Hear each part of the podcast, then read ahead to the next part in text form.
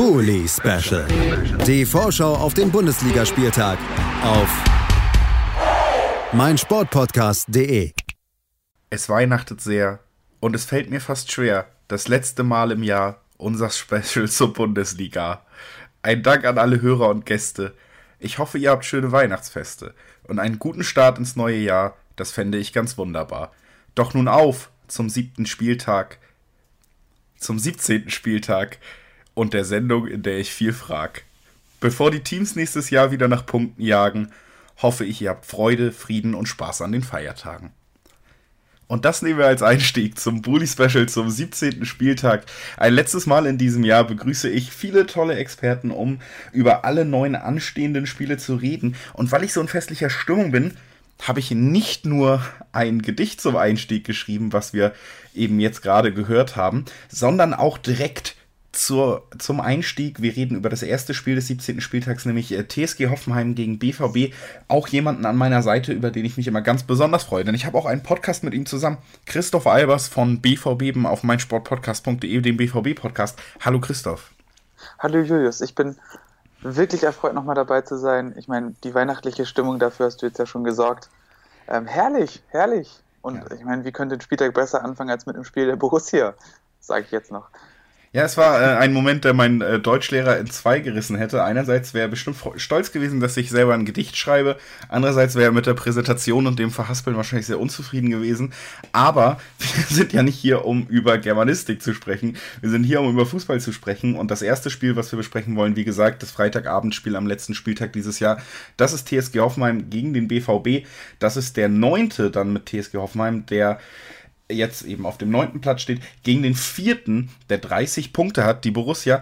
Und eine Mannschaft, die sich sehr gut wieder präsentiert hat in den letzten Spielen. Wir fangen bei Dortmund an, denn da bist du ja der Experte.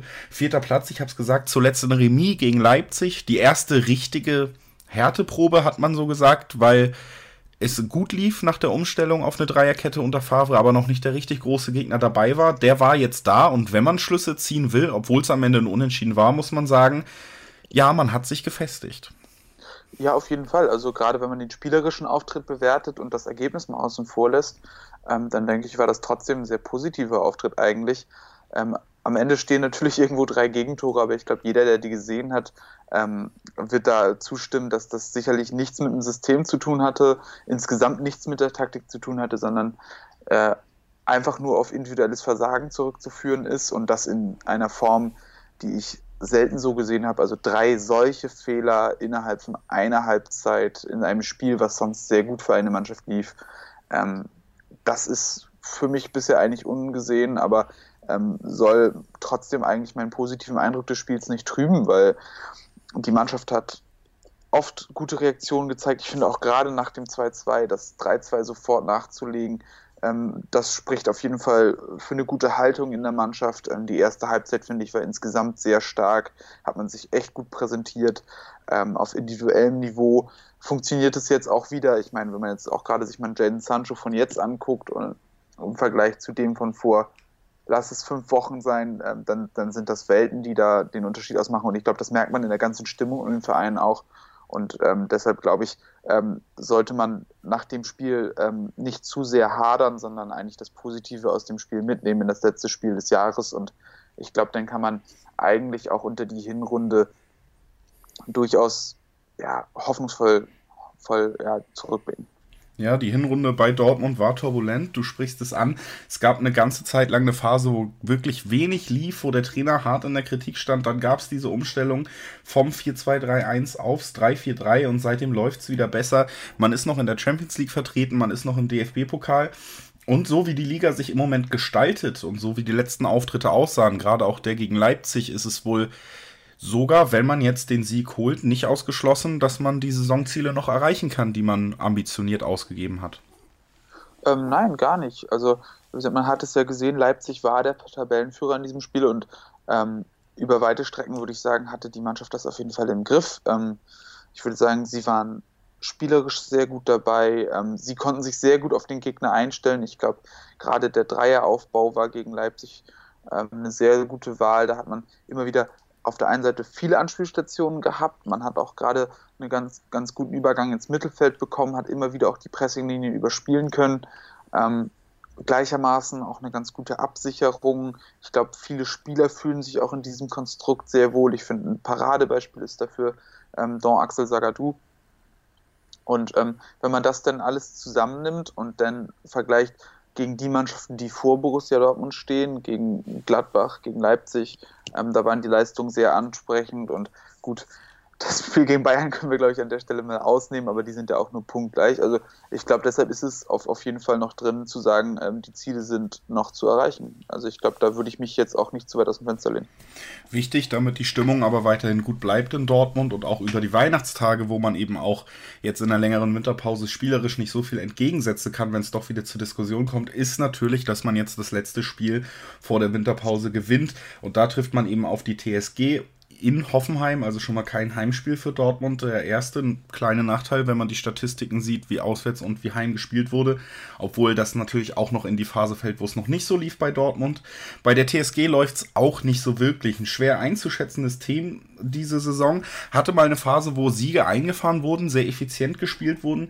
Dann hat äh, Schreuder irgendwie so ein bisschen gefühlt den Faden verloren, probiert viel aus, äh, stellt Spieler auf verschiedene Positionen auf, in denen man sie nicht unbedingt erwartet hätte. Man könnte neudeutsch sagen, out of position und hat sich damit meist keinen Gefallen getan. Jetzt gab es für mich fast überraschend, weil ich fand Union in letzter Zeit sehr gut drauf, zumindest den 2 zu 0 Sieg bei Union.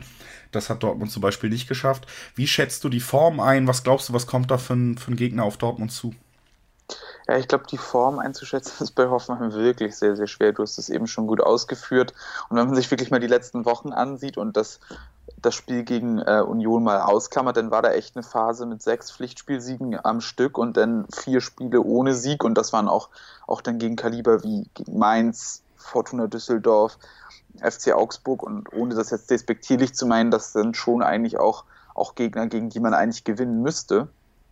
Und wenn man sich das Ganze auch nochmal genauer anguckt, dann waren da auch vor allem drei Spiele dabei, ähm, wo man zu Hause gespielt hat. Und das heißt auch wiederum, dass man gerade zu Hause sich auch nicht unbedingt so wohl fühlt.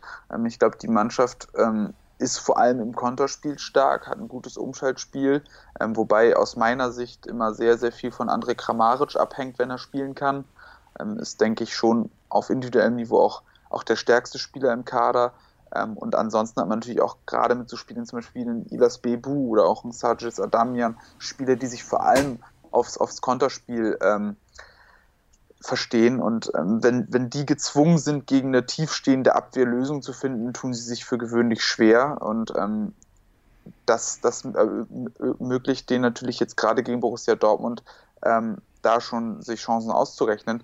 Auf der anderen Seite, und da muss ich ganz ehrlich sein, ähm, hat es mich gewundert, dass sie gegen Union gewonnen haben. Du hast es auch schon gesagt, weil Union ja eigentlich gerade so eine Mannschaft ist, die gern die Gegner anlaufen lässt und dann auch selbst über das Umschaltspiel kommt.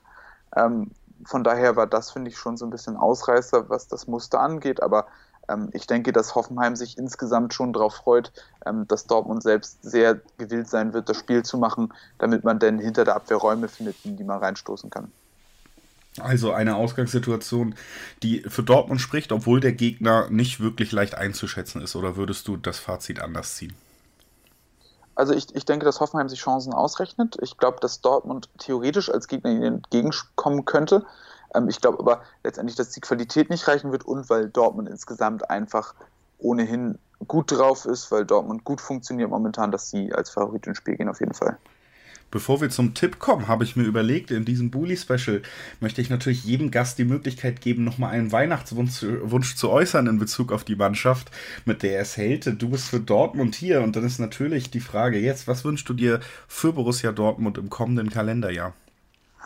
Ähm, schwer zu sagen. Also ich meine, ich fange nicht ganz groß an mit der Meisterschaft. Ich glaube, das wäre sehr unbescheiden und man will ja auch nicht zu viel verlangen, wenn man schon mal diese Chance bekommt. Ähm, ich sehe davon ab, mir Erling Haaland zu wünschen, auch, auch wenn ich ihn spielerisch sehr schätze. Aber ich wünsche mir wirklich mal einen guten Außenverteidiger, also wirklich einen Außenverteidiger, der diese Rolle auch wirklich so spielt, ohne die großen Schwächen. Das wäre toll. Das wäre toll und das ist ein Wunsch, das sage ich jetzt mal und verlasse kurz meine neutrale Rolle als Moderator, den ich natürlich auch mit dir teile. Danke, dass du da warst. Erstmal schon vorweg. Aber bevor du dich verabschiedest, können wir ja auch noch tippen. Was glaubst du, wie geht es am Ende aus? Wie geht der BVB in die Pause? Mm, 1-3. Also 3-1 für Dortmund. Du scheinst von jemandem gelernt zu haben, nicht ohne Gegentor für Dortmund zu tippen. ich weiß nicht, von wem. Wir haben es noch gar nicht angesprochen. Wichtiger Punkt fällt mir gerade noch ein. Äh, Marco Reus wird ausfallen und James Sancho steht auf der Kippe. Äh, natürlich, lass uns das schnell abhandeln. Wir haben so viel gequatscht, ohne drüber zu reden. Ich hatte es nicht ganz mehr. Ist gerade mit Marco Reus sehr frisch bei der Aufnahme. Schon ein großer Einschnitt. Glaubst du, das könnte nochmal ein richtiges Problem werden in diesem Spiel? Ähm, ich glaube, das ist ein bitterer Verlust. Marco Reus gerade in dieser Rolle, in, dem neuen, in der neuen Formation unglaublich wertvoll. Ähm, ich schätze aber nach wie vor auch, auch zum Beispiel einen Spieler wie Mario Götze sehr und kann mir, auch wenn ich erwarte, dass Paco Alcázar spielt, eigentlich gut vorstellen, dass er diese Rolle sehr gut ausfüllt. Okay, also haben wir das doch nochmal äh, abgearbeitet von der Checkliste. Dann kommen wir noch zu meinem Tipp. Ich gehe einfach mal mit in weihnachtlicher Geschlossenheit und sage, es wird ein äh, 3 zu 1 für Borussia Dortmund. Und äh, damit haben wir das erste Spiel, was wir heute besprechen wollen, abgehakt. Danke, dass du da warst, Christoph. Sehr gerne. Und wir hören uns gleich wieder, um über den punktgleichen Kontrahenten von Borussia Dortmund zu sprechen, über den FC Bayern, der spielt in Wolfsburg. Das machen wir gleich, bleibt also dran. B V Beben. Der wöchentliche Podcast zu Borussia Dortmund mit Julius Eid und Christoph Albers. Voller echter Liebe auf meinsportpodcast.de. Herzlich willkommen zurück im Bully Special auf meinsportpodcast.de.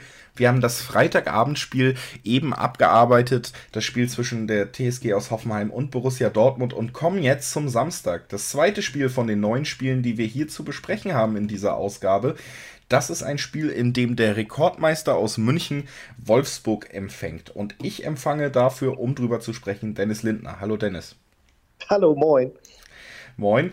Und äh, genau, der Rekordmeister lädt, ich habe schon gesagt, Heimspiel für die Bayern, die mit 30 Punkten auf Tabellenplatz 3 hineingehen, punktgleich wieder mit Dortmund mit einer besseren Tordifferenz vor den Schwarz-Gelben, sind ein bisschen wieder in die Spur gekommen, nachdem es auch zwei Niederlagen in Folge erstmal gab. Gegen Gladbach und gegen Leverkusen gab es erst einen Kantersieg gegen Bremen und jetzt ein ja, interessanten Sieg gegen Freiburg, in dem man gar nicht so gut aussah, die Freiburger eine starke Partie geliefert haben und wieder mal klar wurde, München ist verwundbar in diesem Jahr und natürlich wird auch Wolfsburg versuchen, diese Chance zu nutzen.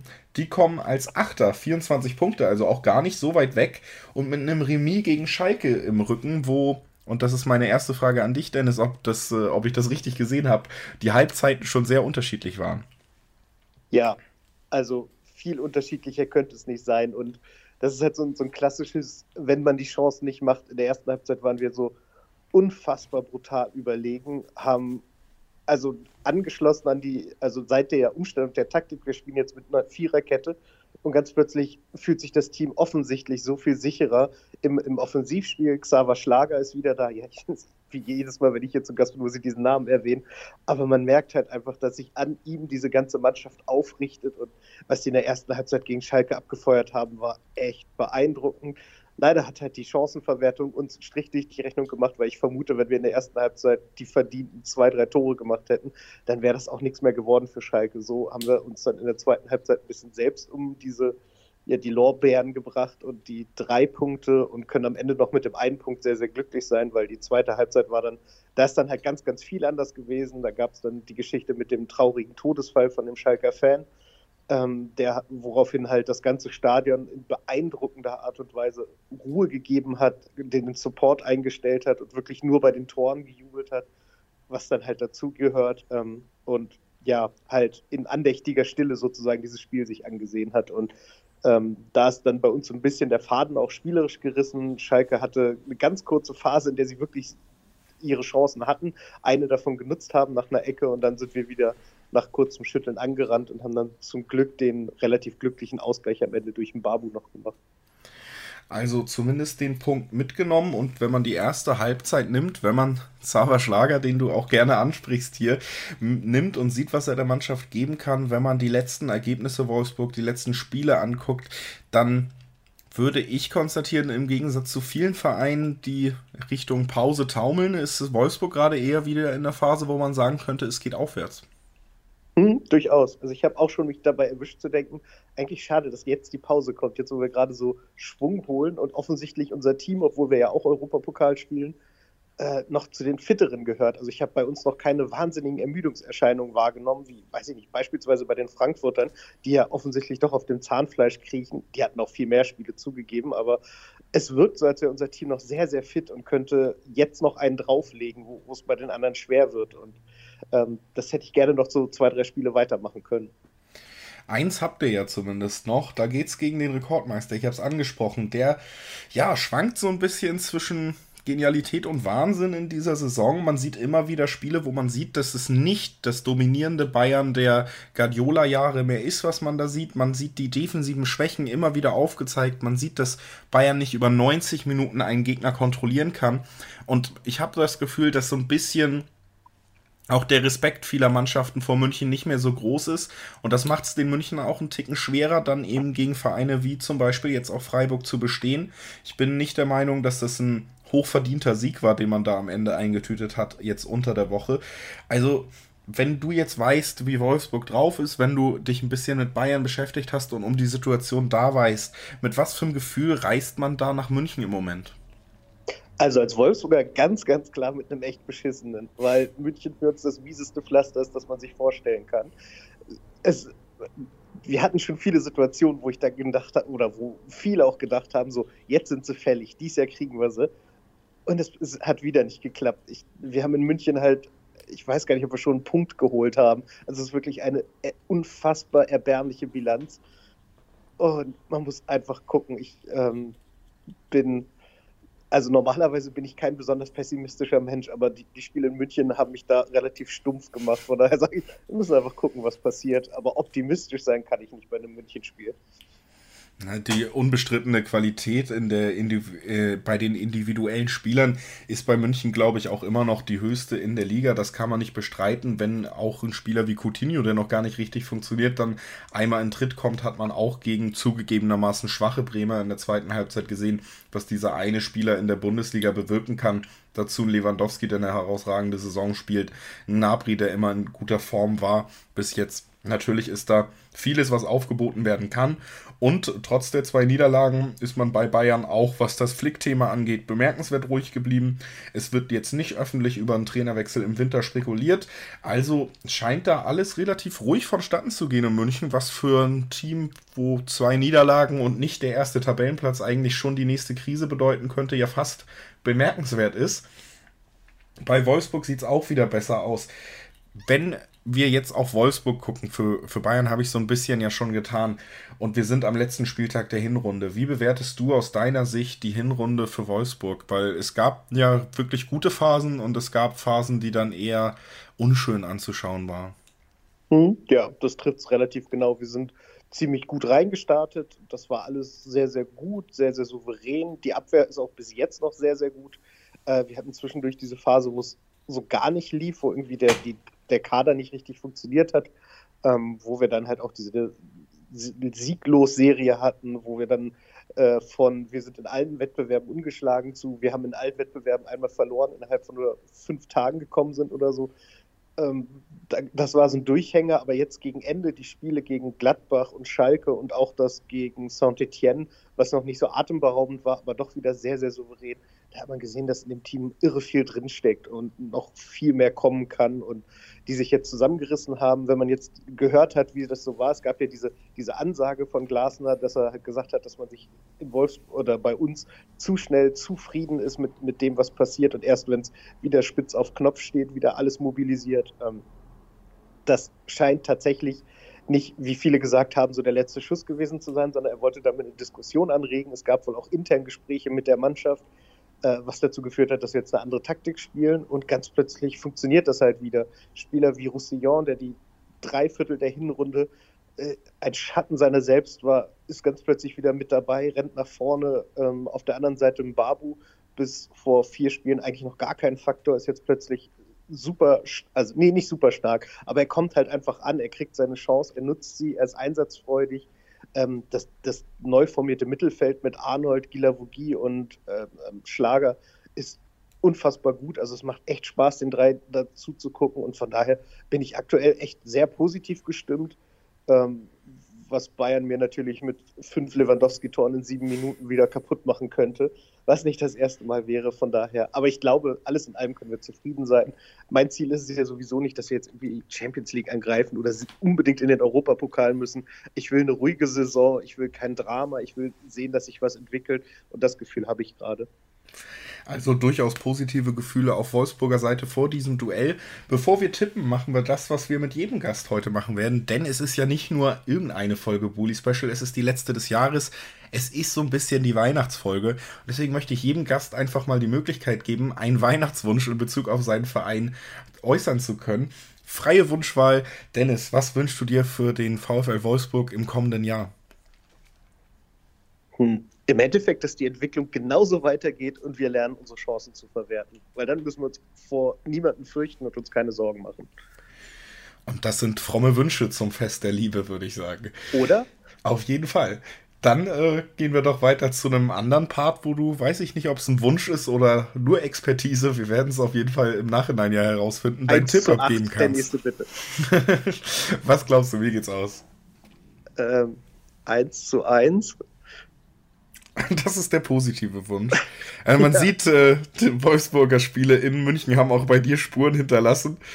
1 zu 1 tippst du. Halte ich gar nicht für so unrealistisch. Ich glaube aber, dass in, bei Bayern so viel Qualität da ist und dass man sich das letzte Spiel der Hinrunde zu Hause dann doch irgendwie wieder mal zum Anlass nehmen wird, plus die Vorgeschichte mit Wolfsburg eher auf ähm, einem sehr hohen Niveau zu agieren. Deswegen kann ich mir vorstellen, dass es doch ein, eine relativ deutliche Angelegenheit wird. Ich tippe mal auf ein 3 zu 1 für, für Bayern. Und auch wieder, wenn du in diese Richtung tippst, kann ich nur optimistisch sein. ja, dann äh, deswegen mache ich es ja, damit du mit einem guten Gefühl ins Wochenende starten kannst. Das ist nett von dir.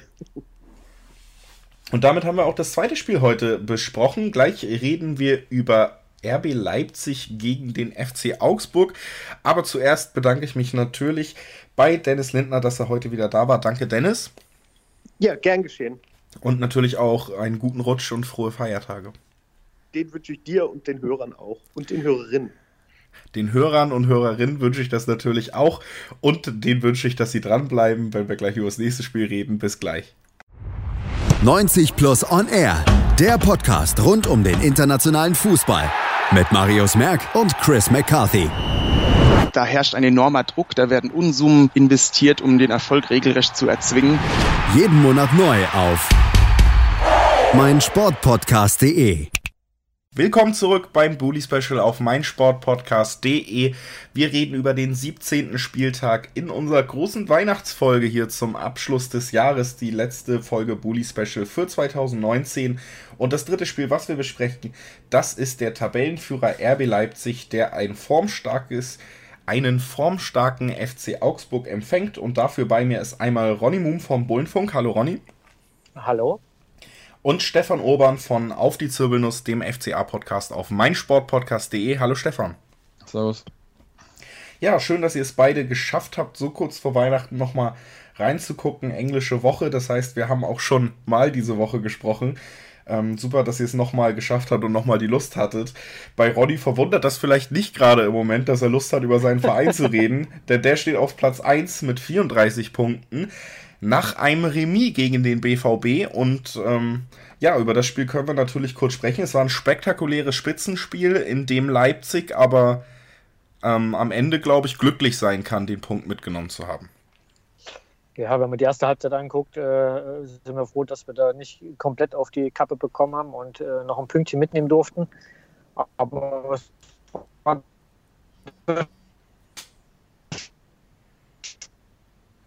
Tage, was wir beide sagen, natürlich dann nach dem Verlauf auch äh, für uns wahrscheinlich mehr Spaß für alle BVB-Fans. Ja. Stefan, bei dir sieht es ja ähnlich positiv aus, vielleicht nicht die Tabellenposition, aber der Trend ist wirklich stark. Zehnter Platz, 23 Punkte, drei Siege in Folge, vier von fünf Spielen, in, äh, vier von den fünf letzten Spielen gewonnen, das andere auch nur ein Remis. Ja, viel besser kann man eigentlich nicht Richtung Weihnachten marschieren, oder?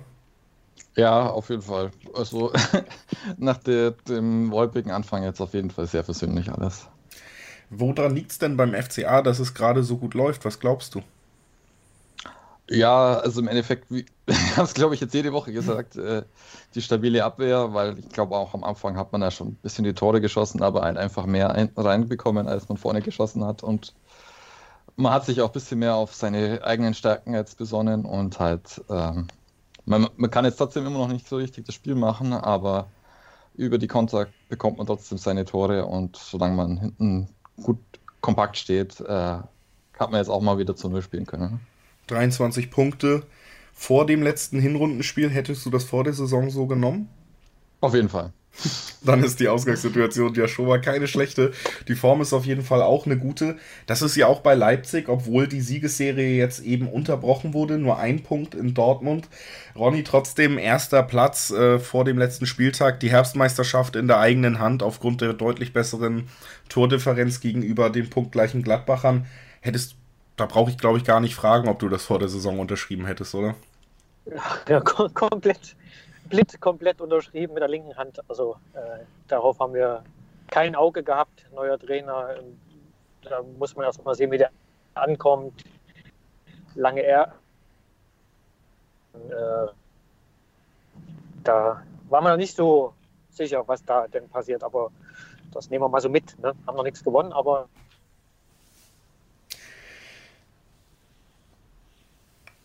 gute Stimmung also in Leipzig, auch in Augsburg und jetzt gibt es eben das, äh, das du. Passt schon, das macht schon Spaß. Ronny war gerade weg mit der Verbindung, deswegen habe ich schon mal weitergeredet. Da haben, waren wir, glaube ich, am Ende ein bisschen Sorry, übereinander. sorry, ich, ich habe einfach lustig gequatscht, aber Ja, das ist alles gut. Ähm, ein bisschen abhanden gekommen aufgrund der Verbindung. Deswegen hatte ich schon mal weitergemacht. Ich habe gesagt, die, die Stimmung bei beiden Vereinen sehr gut vor diesem Duell. Es ist das letzte Spiel vor Weihnachten und ich habe in diesem Bully-Special viele Vereine, viele Experten, die gesagt haben, die Pause kommt genau zum richtigen Zeitpunkt. Stefan, wenn man gerade so einen Lauf hat wie Augsburg, ist es dann der richtige Zeitpunkt oder eher ärgerlich, dass es in so eine Pause geht? Ah, Definitiv ärgerlich. Also ich äh, hoffe, dass wir da wieder gut aus der Winterpause kommen, aber im, im Endeffekt, selbst bei diesen einwöchigen äh, Nationalmannschaftspausen merkt man schon immer dann, selbst wenn du, einen Lauf, wenn du einen guten Lauf hast, dass dann auf einmal äh, die anderen auch wieder nach, nachrücken können und deswegen äh, hätte ich jetzt lieber locker noch fünf Spiele oder so abreißen können, bevor es in die Winterpause geht. Ronny, bei Leipzig ähnlich. Es ist auch eher ärgerlich, dass man jetzt auf das nächste Bundesligaspiel nach diesem doch eher warten muss. Ich glaube, mal so eine kurze Pause ist gar nicht verkehrt, wenn man dazu sich noch da fehlen da halt auch noch, könnte schon der eine oder andere langsam da mal zurückkommen. Das wäre schon ganz cool. Also von daher, äh, die Pause nehmen wir mal mit. Gerade aktuell. Also Pause eher ärgerlich, aber man kann sie schon mitnehmen. Stimmung ist gut. Äh, Wir sind in einem Weihnachtsspecial und deswegen, bevor wir das Spiel dann auch tippen mit einem Ausblick, wie das Ganze ausgeht, was ihr glaubt, habe ich mir überlegt heute, dass sich jeder Gast nochmal einen kleinen Weihnachtswunsch gönnen kann und deswegen fange ich mal bei Stefan an. Was wünschst du dir vom FCA für den FCA im nächsten Kalenderjahr? Hm, Und das so weitergeht wie jetzt. Ja, ich meine, das sind natürlich Wünsche, die sind dann hoffentlich leicht zu erfüllen. Also es sei, es sei euch gegönnt. Bei Ronny wahrscheinlich dieselbe Antwort. ja, klar, logisch. Viel besser kann es ja nicht laufen. Wenn es so weiterlaufen würde, wäre das natürlich äh, schön. Was ich mir wünsche, ist vielleicht mehr Mut in den Spitzenspielen gegen BVB und Bayern, dass, äh, dass da noch ein bisschen mehr Mut dazu kommt. Dann könnte es noch positiver werden. Noch positiver als der erste Platz. Hohe, hohe Ziele in Leipzig. Ja, das war, war doch, naja, hat so ein bisschen dieses, äh, ihr habt Glück gehabt gegen Bayern und Dortmund Gefühl, dass das, äh, dieses, ihr könnt die Großen nicht schlagen, dass das Gefühl so ein bisschen äh, weggeht. Das, das wäre noch ganz praktisch. Ansonsten nehme ich alles so, kann alles ruhig so bleiben, wie es ist. Gut, die Zufriedenheit von beiden Mannschaften haben wir eh schon rausgestellt. Am ehesten hält sich die natürlich aufrecht, wenn man auch das letzte Spiel vor Weihnachten gewinnen kann. Ist das möglich, Stefan? Was glaubst du? Wie wird der FCA in Leipzig spielen? Ähm, also, ich hoffe, dass wir zumindest ein 1 zu 1 Unentschieden mitnehmen können. Also doch noch die, die Demut dabei, wenn es nach Leipzig geht, trotz herausragender Form. 1 zu 1 tippt Stefan. Ronny, was glaubst du, wie geht es am Ende aus gegen sehr formstarke Augsburger? Es gab, glaube ich, schon bessere Zeitpunkte in dieser Saison gegen Augsburg zu spielen als aktuell. Ähm, ich hoffe auf einen knappen Sieg und äh, die Herbstmeisterschaft. Ich tippe einfach mal 2-1. 2-1 für Leipzig. Ich bin sehr gespannt, wie dieses Spiel ausgehen wird. Mir fällt es sehr schwer, das zu tippen, da ich wirklich Augsburg in sehr starker Verfassung sehe und das ist ein sehr unangenehm zu bespielender Gegner. Stefan hat hier ja auch schon öfter die starke Abwehr herausgestellt, die es auch definitiv nicht einfach machen wird. Ein Torfestival wird es nicht für Leipzig. Leipzig natürlich auch in sehr guter Verfassung, trotz des Unentschiedens. Ach, wirklich spannend. Da ich, ich tippe dann auch einfach mal ein Unentschieden, um mich nicht final festlegen zu müssen. Sagt, es wird ein 2-2, ein sehr spannendes Spiel, was wir am Samstag da sehen werden. Und ähm, ein ordentlicher Abschluss für beide Teams, um Richtung Winterpause zu gehen. Nach der hören wir uns dann auch erst wieder. Deswegen ein letztes Mal danke, dass ihr beiden im Bully Special wart, zumindest für 2019. Danke Ronny, danke Stefan. Gerne. Und wir, liebe Hörer, hören uns dann gleich wieder mit dem vierten Spiel. Das ist Mainz 05 gegen Bayern 04. Viele Zahlen am Ende dieser Vereine. Darüber sprechen wir gleich und vielleicht auch noch über sportliche Themen. Bleibt dran. Die Zirbelnuss ist eine Wappenfigur in Form des. Auf die Zirbelnuss. Der FC Augsburg Talk. Wer ist gegangen, wer ist gekommen? Transfers, die Spiele oder Fangefühle. All das und mehr im FCA Talk. Optimal vorbereitet auf die Saison des FC Augsburg. Auf meinsportpodcast.de. Herzlich willkommen zurück beim Bully Special auf meinsportpodcast.de. Es ist die letzte Folge vor Weihnachten. Drei Spiele haben wir schon besprochen, sechs liegen also noch vor uns und das erste von diesen ausstehenden Spielen, das vierte, was wir besprechen werden, findet Samstag statt und zwar in Mainz. Die Mainzer empfangen Bayer 04 Leverkusen und dafür empfange ich Jan Budde von den Hinterhofsängern. Hallo Jan. Gute. Gute zurück. Schön, dass du es geschafft hast, hier heute da zu sein. Englische Woche. Wir haben also schon mal gesprochen diese Woche. Super. Ähm, freut mich, dass es dann trotzdem bei so vielen auch in dieser Folge geklappt hat, dass sie dabei sind und wir zu jedem Spiel was zu sagen haben. Und das gilt natürlich auch für das folgende Spiel. Mainz auf dem Platz 14 im Moment äh, empfängt äh, Leverkusen zu Hause die haben im Moment wieder trotz dem Tabellenplatz 7 eher schlechte Laune, denn es gab zwei Niederlagen in Folge für die Leverkusener. Erst gegen Köln im Derby und dann auch noch gegen Hertha BSC und zwar in einem, äh, ja, unansehnlichen Spiel, muss man sagen. Die Stimmung bei Leverkusen, das hat Kevin schon im letzten Bundesliga-Special erwähnt, nicht so gut. Wie ist sie in Mainz jetzt? Denn da gab es ja, ja, es gibt ja nur zwei Möglichkeiten für Mainz anscheinend im Moment. Entweder man verliert oder man gewinnt spektakulär. Ja, also sie, auf, sie, ist auf jeden Fall besser als in Leverkusen. Merkst, ich bin da, Kevin ist weg. Ja, der hat jetzt schon Angst. Aber ähm, ganz ehrlich, äh, ja, irgendwie ist es komisch. Ne? Es ist äh, hopp oder top. Und das ist, ähm, ja, keine Ahnung. Also pff, ich würde mich nicht wehren, wenn wir jetzt 5-0 gegen Leverkusen gewinnen. Die haben uns das letzte Mal bei uns zu Hause mal fünf Stück eingeschenkt. Äh, das war ein spektakuläres Spiel. Da hat Leverkusen allerdings auch noch komplett anders gespielt jetzt als unter Peter Bosch.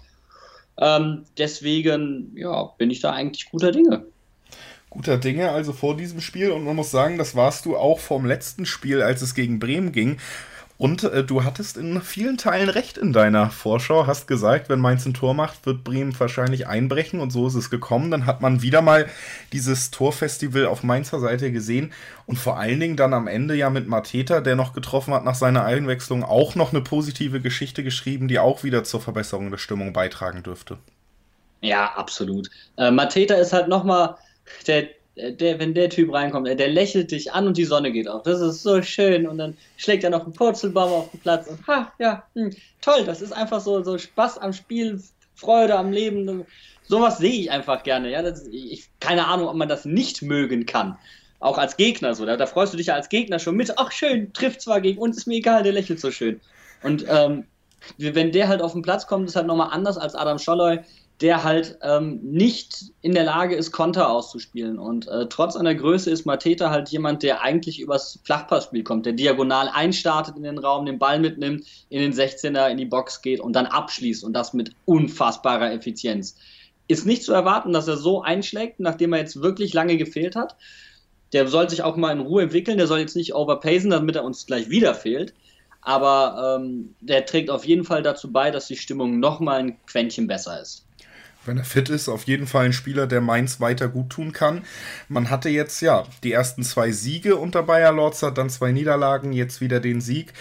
Und das ist die Ausgangslage, wenn es nach Leverkusen geht, die, und das habe ich eben schon angesprochen, mit zwei Niederlagen jetzt erstmal im Rücken in dieses Spiel gehen und mit einer nicht so guten Stimmung, denn beide Spiele auch ziemlich enttäuschend gegen Mannschaften aus dem unteren Tabellendrittel, eben habe ich schon gesagt, Hertha und Köln, die da beide drei Punkte gegen die Leverkusener holen konnten die in dieser Saison, ja, wir haben bei Mainz drüber gesprochen, wahrscheinlich ähnlich schwer einzuschätzen sind, was man jetzt erwarten kann. Was die Klasse der Leverkusener gerade in der Offensive angeht, gibt es wahrscheinlich keine zwei Meinungen. Auf den Platz bringen können sie sie in dieser Saison gerade eher vereinzelt und dann ist immer die Frage, steht die Defensive sehr gut oder eben so, dass man es schafft, auch gegen Abstiegskandidaten zu verlieren. Es ist ein Gegner, ich weiß nicht, ob es dankbar ist, weil man, ich glaube schon, Leverkusen ist einfach schwer einzuschätzen. Wie siehst du das? Ähm, Leverkusen hat die typischen Probleme einer Ballbesitzmannschaft. Also äh, vorne den Raum nutzen, den man selbst erschafft. Das ist unfassbar anspruchsvoll. Die Qualität dafür haben sie, das haben sie oft genug unter Beweis äh, gestellt. Aber Konstanzen etwas reinbringen, ist nochmal was ganz anderes. Auf der anderen Seite haben wir Mainz, die auch lernen müssen, Konstanzen Dinge reinzubringen. Aber das liegt an etwas ganz anderem. Die Mannschaft ist so brutal jung, lediglich Adam Soloy versaut uns den Altersschnitt. Wir sind eigentlich die jüngste Mannschaft, wenn wir ihn mal weglassen in der Bundesliga und haben trotzdem ein unfassbares Potenzial. Und wenn diese jungen Kerle ins Rollen kommen, dann sieht halt einfach wirklich jeder doof aus. Das hat Hoffenheim gemerkt, Ballbesitzmannschaft. Werder, die auch verstärkt auf Ballbesitz ähm, setzen wollen, und es auch getan haben, sogar mehr Ballbesitz hatten, haben es auch zu spüren bekommen. Leverkusen, die noch extremer Ballbesitz spielen, ach, man merkt halt einfach, dass momentan Mannschaften, die doch etwas umschaltfokussierter sind, wie Gladbach, RB, Augsburg, ganz extrem auch zurzeit, ähm, dass die das zurzeit einfach sehr, sehr gut machen. Es ist eine Entwicklung. Diese ganze Liga befindet sich in, einer, in einer Entwicklung und deswegen ist diese ganze Liga unfassbar schwer auszurechnen. Ähm, alle die, diese Umschaltteams wie Gladbach und ähm, Gladbach jetzt unter Rose und RB wollen den Schritt hinmachen, noch zu mehr, äh, zu mehr Ballbesitz, so wie es auch Werder probiert und Mainz unter Sandro Schwarz probiert hat. Und die ähm, anderen gucken, dass sie das, was sie können, gut machen, nämlich umschalten. Und das ist äh, momentan der Grund, warum diese, ja, diese unfassbaren Ergebnisse, ich weiß gar nicht, ich habe das Gefühl, es sind die meisten Bundesligatore ever ähm, in einer Saison zustande kommen. Und äh, das äh, hast du schon ganz gut ausgeführt. Es ist eine spannende Saison, in der Mainz jetzt irgendwie wieder in der Situation ist, wenn man auf die Punkte guckt, dass in beide Richtungen noch ja, Luft nach oben, Luft nach unten ist. Wenn du die ganze Hinrunde bewertest, guckst, wo ihr jetzt steht, wir sind ja nun mal jetzt in der letzten Folge des Jahres, da kann man vielleicht schon so kleine Rückblicke werfen. Wie siehst du das Mainzer Hinrundenjahr? Ähm, unfassbar kompliziert, weil unfassbar viele Verletzte, und zwar nicht irgendwelche, sondern Stammspieler, die da weggebrochen sind, äh, plus ein Abgang, der immer noch nicht ganz aufgefangen werden konnte mit Jibama, ähm, was die Mannschaft, trotzdem ein Trainer, der die Mannschaft entwickeln wollte, das hat irgendwo nicht ganz geklappt. Man ist in eine Negativspirale gekommen, man hatte unfassbar viel Pech. Ähm, und was mir dann einfach gefallen hat, aus der Mannschaft, aus dem Verein heraus, dass man sich keine externen Faktoren gesucht hat, dass man nicht gesagt hat, ja, wir haben so viele Verletzte, mi, mi, mi, mi, mi. Und auch der Schiri ist so böse, böse, böse. Dann neigen Mannschaften schon mal dazu, die unten drin stehen. Und ähm, das hat man nicht getan, sondern man arbeitet sich da wirklich raus. Und das ist etwas, was mir einfach imponiert, was mir Spaß macht. Und wenn man diese Arbeitsmoral in der Rückrunde an den Tag legt, um ein bisschen mehr Glück vielleicht, ähm, kann das noch eine ganz gute Saison werden. Wir gehen da schon in ungefähr die Richtung, die ich auch mit dir vorhab. Ich habe sie mit jedem Gast bis jetzt gemacht, werde es auch durchführen. Wir sind ja quasi in der Weihnachtsfolge und bevor wir dann gemeinsam tippen, wie das Spiel ausgehen könnte, habe ich mir gedacht, gebe ich jedem Gast mal die Chance, einen Weihnachtswunsch zu äußern und das gilt natürlich auch für dich. Was wünschst du deinem Mainz 05 für, die, für das nächste Jahr? Oh. Mhm. Ähm eine ruhige Entwicklung der Mannschaft, die, das Beibehalten der Prinzipien, nach denen Mainz 05 arbeitet, weil die, die sind, das ist leichter gesagt als getan, und ähm, einfach Matchglück. Klingt blöd, Fußball ist ein Ergebnissport, aber Fußball ist halt eben auch äh, zum Großteil Glück und Zufall. Und ähm, manchmal, wenn man unten drin steht und man weiß nicht wieso, hat man einfach nur Pech gehabt. Und ähm, einfach mal ein bisschen mehr Glück haben. Und wenn die anderen noch dazu ein bisschen Pech haben, freut es mich umso mehr. Was glaubst du denn? Wer hat jetzt in diesem Spiel, was noch ansteht vor der Winterpause, Pech und wer hat Glück? Wie wird es ausgehen? Oh, ich habe gerade Bock auf was Deutliches. Du, ich sag 4-0. Ich wäre fast sogar auch in die Richtung gegangen, möchte mich aber nicht ganz so weit aus dem Fenster lehnen. Ich kann mir aber tatsächlich auch vorstellen, dass Mainz das wieder gewinnen wird. Du hast ja auch schön ausgeführt, was Leverkusen für Probleme hat und dass das Mainz ganz gut liegen könnte. Und da gehe ich komplett mit, würde dann aber sagen, es wird wahrscheinlich ein 2 zu 0. Und ich glaube, äh, ich mache es mal ganz spezifisch, ich glaube mindestens ein Öztunali-Tour wird dabei sein. Ja, Mann, auf, der Junge geht ab, oder? Ist geil. Ja, auf jeden, also das ist ein Spieler, der mir gerade extrem imponiert, den ich auch gegen Bremen richtig stark fand wieder. Das Spiel habe ich auch in Gänze gesehen. Der gefällt mir gerade sehr, sehr gut. Ja, geht uns genauso. Macht einfach Spaß, der Junge. Also auch hier bei diesem Thema Einigkeit vor dem Fest der Liebe. Das ist ja. äh, schön. Wir haben getippt, wir haben das Spiel besprochen. Alle Hörer können gerne dranbleiben, denn gleich reden wir über das nächste Spiel. Das ist Schalke 04 gegen Freiburg. Aber vorher bedanke ich mich natürlich bei Jan, dass du da warst. Danke, Jan. Danke dir. Bis dann. Bis dann und frohe Feiertage. Dir auch. Werkskantine am Wasserturm. Der Fußballtalk über Bayern 04 Leverkusen mit Kevin Scheuren auf meinsportpodcast.de. Herzlich willkommen zurück zum Bully Special auf meinsportpodcast.de. Wir sind beim fünften Spiel unserer Chronologie angelangt. Das findet dann natürlich auch Samstag statt, am 17. Spieltag in der Bundesliga. Schalke 04 empfängt den SC Freiburg und auch dafür habe ich wieder tolle Gäste dabei. Einmal Fabian Kukovic vom Knappencast, dem S04 Podcast auf meinsportpodcast.de. Hallo Fabian. Hallo, hallo. Und einmal vom Füchsle Talk, dem SC Freiburg Podcast auf meinsportpodcast.de. Michael Schröder. Hallo Michael.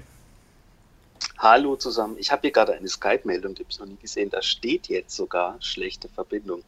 Ich bin gespannt. Wir werden es versuchen. Michael meldet sich direkt aus dem Erdreich äh, und mit schlechter Verbindung, aber bis jetzt geht alles. Wir versuchen das alles in dieser Aufnahme mal aufrecht zu halten. Falls der Freiburger Experte irgendwann weg ist, wisst ihr Bescheid, woran es liegt.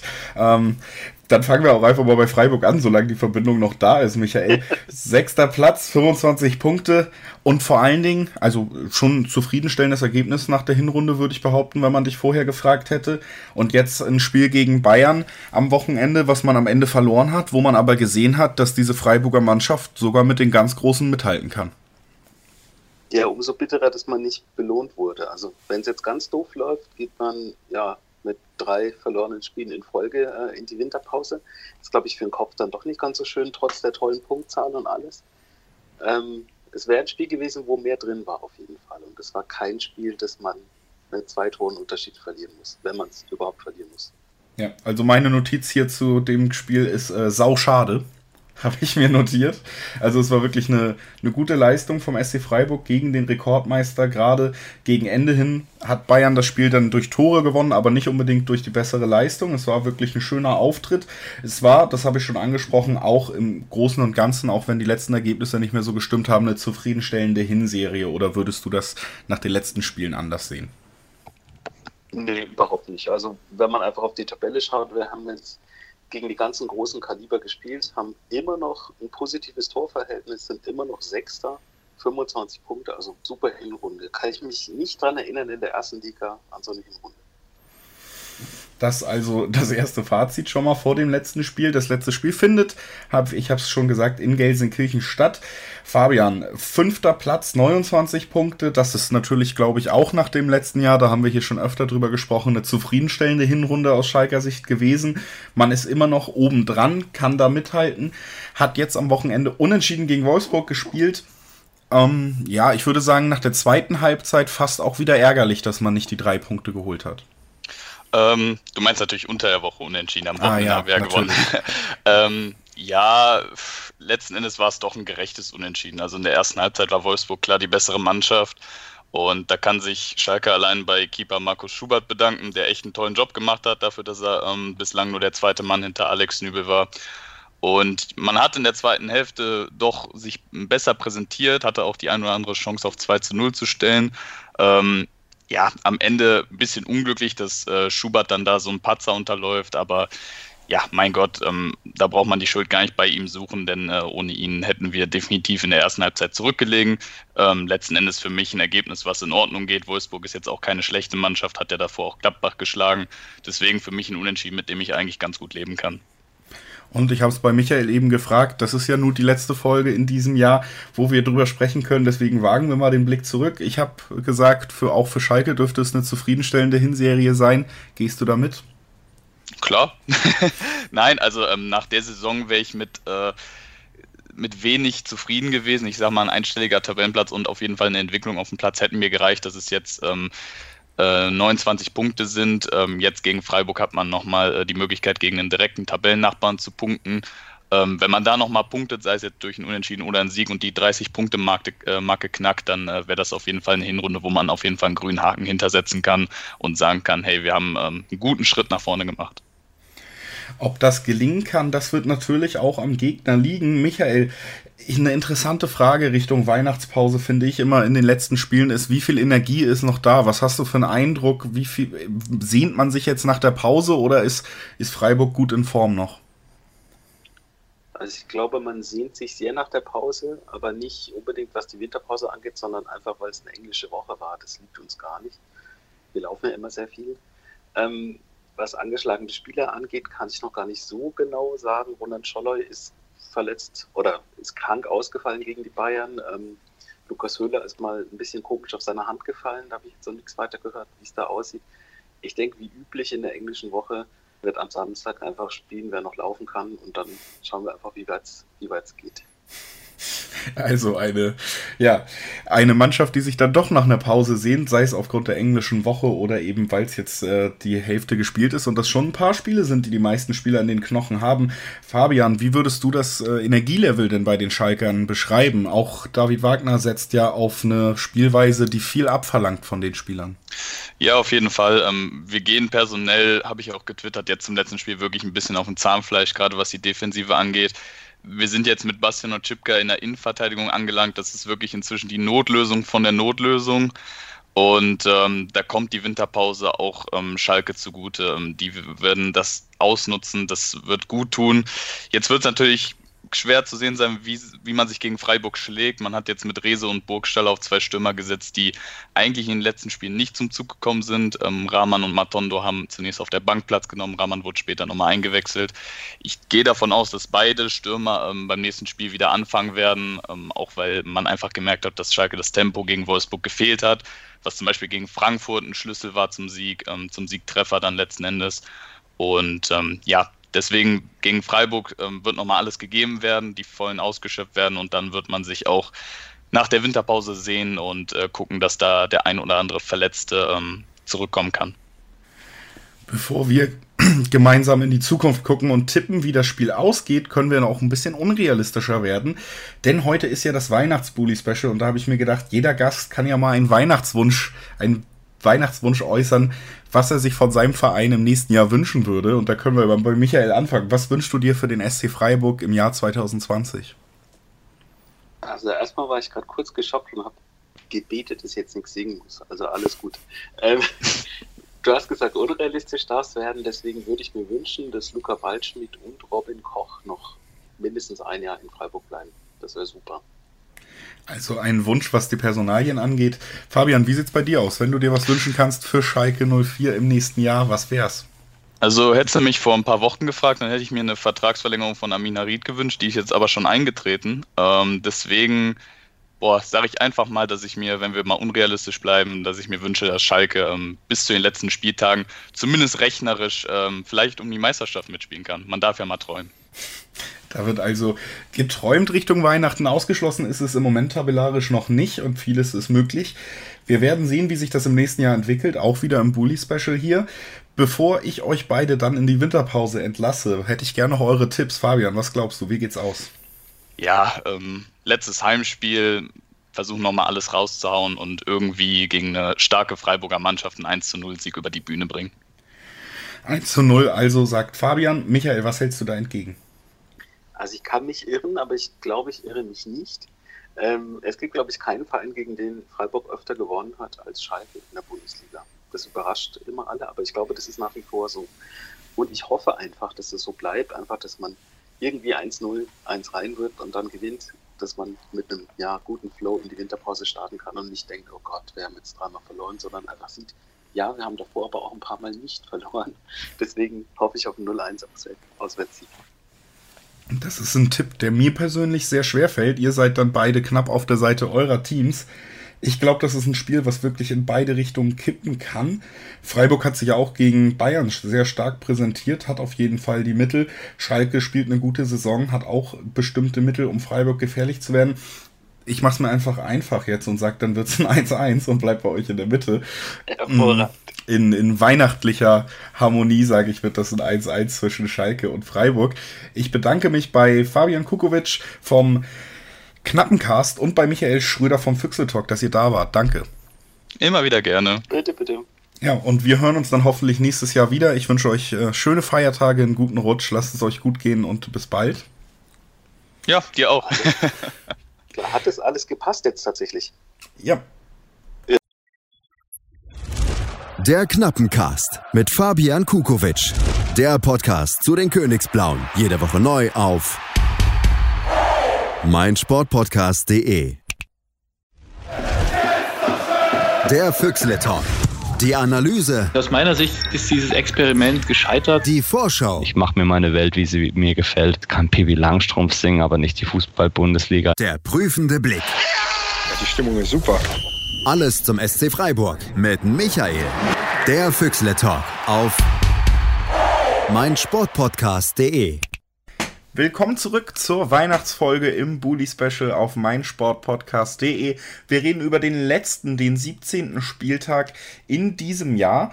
Und ein Spiel, was noch ansteht, was wir jetzt besprechen werden, das ist das sechste in unserer Chronologie. Es findet Samstag statt und es heißt Köln gegen Bremen. Und dafür ist einmal Thomas Reinscheid von fc.com bei mir. Hallo Thomas. Hi. Und auf der anderen Seite für Werder Bremen, für den Gast, mein Gast, Marco Meisel. Hallo. Moin. Ja, schön, dass ihr es beide geschafft habt. Wir fangen mal bei den Kölnern an, denn das macht äh, Thomas wahrscheinlich direkt äh, viel mehr Spaß als in den Wochen zuvor, im Moment über den FC zu sprechen. Zwei Siege in Folge, 15. Platz, also auch aus dem aus den direkten oder Relegationsplätzen erstmal verabschiedet und das jetzt auch mit einem 4 zu 2 gegen Frankfurt. Und das Besondere an diesem Spiel, man lag ja sogar 2-0 zurück. Also, ja, Thomas, lass uns doch erstmal kurz rein in deine Gefühlswelt. Ja, absolut absoluter Wahnsinn. Also ich glaube, ich saß gestern Abend im, relativ sprachlos da, als das in der zweiten Halbzeit dann so richtig kippte. Ähm, eine Mega-Leistung, Mega-Moralleistung in der zweiten Halbzeit, aber halt auch, das muss man auch sagen, sehr, sehr viele Probleme in der ersten Halbzeit gegen eine nicht wirklich gute Frankfurter Mannschaft. Äh, da hat man schon gezeigt, wo all die Probleme liegen können und wo auch all, äh, wo auch Stärken liegen können der Mannschaft. Also es war ein echt, eine echte Achterbahnfahrt und ähm, wie auch schon gegen Leverkusen, diesmal war das Matchglück mal auf unserer Seite. Es hat also jetzt zweimal in Folge geklappt. Wir waren, ja, du warst nicht unbedingt optimistisch und auch ich war nicht unbedingt optimistisch, was die Kölner Saison angeht, nach den Leistungen vor diesen beiden Spielen. Und jetzt sieht man dann doch und, äh, oder ich frag dich mal, können so zwei Siege in Folge kurz vor der Winterpause dann die Stimmung doch äh, schon ordentlich wieder drehen? Ja, auf jeden Fall. Also ich glaube auch, dass der Sieg gegen Leverkusen enorm wichtig war für den Kopf. Das hat man auch jetzt gesehen. Also ich glaube, dass die Mannschaft nach einem 0-2, das haben wir auch in Berlin gesehen, ähm, nicht mehr vom Kopf zurückgefunden hätte, wenn sie am Samstag nicht gewonnen hätte. Und ähm, das gegen Frankfurt, gut, es kommt natürlich so ein Tor von Hector kurz vor der Pause dazu, ähm, wo äh, Felix Wiedwald, äh, den kennen die Bremer ja auch noch sehr gut, ähm, so seinen Anteil dran hatte, ähm, dass man eben aus der Pause rauskommt und weiß, hier geht noch was. Ähm, ja, aber es ist auf jeden Fall deutlich bessere Stimmung, deutlich bessere, bessere Haltung, deutlich, weil eben auch die Mannschaft deutlich besser spielt. Also nicht unbedingt fußballerisch äh, durchaus äh, durchweg überzeugend ist, aber von der Einstellung her ist es ganz anders, als es zum Beispiel in Berlin war, wo ja alle eigentlich, alle Kölner aus dem Stadion gegangen sind und gedacht haben, ja gut, wenn ihr den Abstiegskampf nicht annehmen wollt, dann äh, versenken wir die Saison halt direkt. Und ähm, das waren jetzt zwei komplett andere Vorstellungen gegen Leverkusen und Frankfurt. Also Parallelen zum Gast im Moment dann nur vor diesen beiden Spielen vorhanden. Jetzt das Heimspiel für Köln schon zum Abschluss der Saison und ein Gegner mit Bremen reist an Marco. Bei dem sieht es richtig duster aus, wenn man die letzten beiden Spiele mal sich angeguckt hat gerade. Punkt gleich mit den Kölnern, schlechteres Torverhältnis. Das liegt unter anderem daran, dass man sich auch gegen Mainz äh, unter der Woche jetzt in Strecken deklassieren lassen hat, 5 zu 0 am Ende verloren hat und das auch ähm, auch aus objektiver Sicht ziemlich verdient. Ja, auf jeden Fall. Also ähm, es ist im Prinzip genau das eingetreten, was Jan Budde letztes Mal gesagt hat. Ähm, zu Anfang sah es eigentlich noch ganz okay aus und dann kam halt dieses erste Gegentor und dann dieses Slapstick-Eigentor, möchte man sagen. Und dann brach einfach genau wie in der zweiten Halbzeit gegen Bayern irgendwie alles zusammen. Also da funktionierte im Kopf gar nichts mehr. Ähm, ja, Kofeld hat dann noch versucht, mit einer Systemumstellung von der Raute, die ja gar nicht funktioniert hat, äh, zu einem 4-3-3 noch was zu verändern. Und da die Mainzer dann auch ein bisschen runtergefahren haben, sah das dann streckenweise nicht mehr ganz so katastrophal aus. Also man hat dann nur noch ein Gegentor bekommen. Aber ja, also wenn man so auftritt, muss man sich halt über so ein Ergebnis auch nicht wundern, ganz ehrlich. Gerade in der Abwehrleistung bei diesem Spiel muss man ansprechen, dass das in Teilen wirklich, also über den Begriff bedenklich hinausgeht, wenn man mal ganz ehrlich ist. Gerade in der ersten Halbzeit riesige Lücken auf den Außen. Ist das wirklich nur ein Personalproblem oder spielen da auch andere Sachen eine Rolle? Also klar ist, dass die Kopfsache da definitiv eine Rolle spielt, aber was man halt nicht vergessen darf, die ursprünglich geplante oder generell würde ich mal sagen, die eigentlich Stamm Abwehr hat diese Saison noch nicht einmal zusammengespielt. Und generell wurde die äh, aus Verletzungsgründen, aus Sperrgründen, was auch immer, wurde die äh, Abwehr so viel durchrotiert und da ist überhaupt gar kein ja, Gefühl füreinander, da ist keine Routine drin. Und ja, wenn man dann halt sich auch anguckt, wie manche davon sich angestellt haben, ich hatte letztes Mal auch schon lang bei den Bayern angesprochen, da fehlt halt alles im Moment. Also mal gespannt, wie Kofeld da jetzt wirklich noch was ändern will vorm Winter. Es ist äh, zumindest, wenn man die aktuelle Form sich anguckt, nicht ausgeschlossen, dass Köln hier für gute Stimmung Richtung Weihnachten sorgen wird, den dritten Sieg in Folge einfährt, Thomas. Was glaubst du, wie wird man, wenn man diesen Sieg jetzt noch holen könnte, am Ende die Hinrunde betrachten? Ähm, dann, also sollte der hypothetische Fall eintreten, dass wir Bremen schlagen, dann ist man mit einem richtig, richtig schillernd blauen Auge davon gekommen. Also ich hätte, dann hätte man 17 Punkte. Das wäre in etwa so der, ja, nicht der Sollbereich, aber vielleicht das untere Ende des, des Sollbereichs, äh, wo man liegen könnte. Das heißt noch lange nicht, dass wir alle Sorgen, aller Sorgen entledigt sind, aber äh, dass wir eine Perspektive haben, die Klasse halten zu können. Vielleicht mit ein, zwei Ergänzungen in der Winterpause. Wer weiß, was Horst Held da geplant hat, wie er den Kader sieht. Man hat ja jetzt auch in Frankfurt gesehen, dass uns auf re rechts hinten einfach komplett eine Bundesliga-taugliche Alternative zu äh, Easyboe fehlt, ähm, weil Benno Schmitz ist eine Katastrophe, das muss man einfach so sagen. Ähm, ja, aber man, man wird aus dieser Hinrunde dann rausgehen können und sagen, wir sind nicht nur mitten im Geschäft, sondern äh, wir stehen sogar besser da, als wir es vermutlich Anfang Dezember uns haben erträumen können. Schillernd blau ist das Auge auch bei den Bremern mit, also wenn man es nett formulieren will im Moment. Jetzt geht's ins letzte Duell. Marco, für die Bremer, ich glaube, da gibt es keine zwei Meinungen, kommt die Pause jetzt auch wirklich zum besten Zeitpunkt. Ja, ich glaube, für fast keine andere Mannschaft kommt die so gelegen wie jetzt für Bremen gerade. Ähm, wobei das nicht heißt, dass bei uns viel zurückkommen wird tatsächlich von den ganzen Verletzten. Nur hoffentlich wird da einfach im Training und generell auch über die Weihnachtszeit einfach der Kopf wieder ein bisschen frei, dass man ja mit einem anderen Selbstverständnis wieder in die Rückrunde starten kann. Dann sind die Fronten soweit geklärt. Bevor wir tippen wollen, weil wir ja die große Weihnachtsfolge haben, gebe ich heute mal jedem Gast die Chance, noch einen Weihnachtswunsch in Bezug auf seine Mannschaft äußern zu können. Gerade bei euren beiden Teams ist natürlich eine, eine Menge zu wünschen im nächsten Halbjahr, dass es vielleicht einfach ruhiger wird. Ich weiß aber natürlich nicht, in welche Richtung es am Ende geht. Thomas, was ist dein Wunsch fürs nächste Jahr für den FC Köln? Mein Wunsch ist tatsächlich, dass die Mannschaft aus den jetzigen Auftritten derart gelernt hat, dass es so viel Engagement braucht und äh, dass die jungen äh, Spieler weiter ihre Chancen bekommen. Weil wenn man sieht, was Jan Thielmann, der jetzt in Frankfurt nicht ganz so gut war, das muss man auch sagen, aber auch ein Ismail Jakobs oder ein Noah Katterbach auf den Platz bringen, das ist tatsächlich äh, aller Ehren wert. Dann hören wir uns natürlich auch noch den Weihnachtswunsch von Marco an. Ja, also äh, da wir gerade fast in der gleichen Situation stecken wie damals, als Kofeld Bremen übernommen hat und wir uns damals mit wirklich ansehnlichem Fußball daraus befreit haben und auch eine echt schöne Rückrunde gespielt haben, wünsche ich mir einfach, dass man auch dieses Mal am Ende aus dem Abstiegskampf äh, in die Rückrunde mit schönem Fußball startet, dass es auch wieder Spaß macht, Bremen zu gucken. Das, äh, das hört sich auf beiden Seiten sehr gut an und ich hoffe natürlich für euch, dass die Wünsche in Erfüllung gehen. Erstmal tippen wir aber noch. Was glaubt ihr? Wie geht's aus? Thomas fängt an. Ähm, ich glaube, es wird ein richtig, richtig schwieriges Fußballspiel. Die Bremer kommen mit ordentlich Wut im Bauch, aber auch mit Verunsicherung. Ich tippe mal auf ein 1-0 für den FC. Marco, was glaubst du?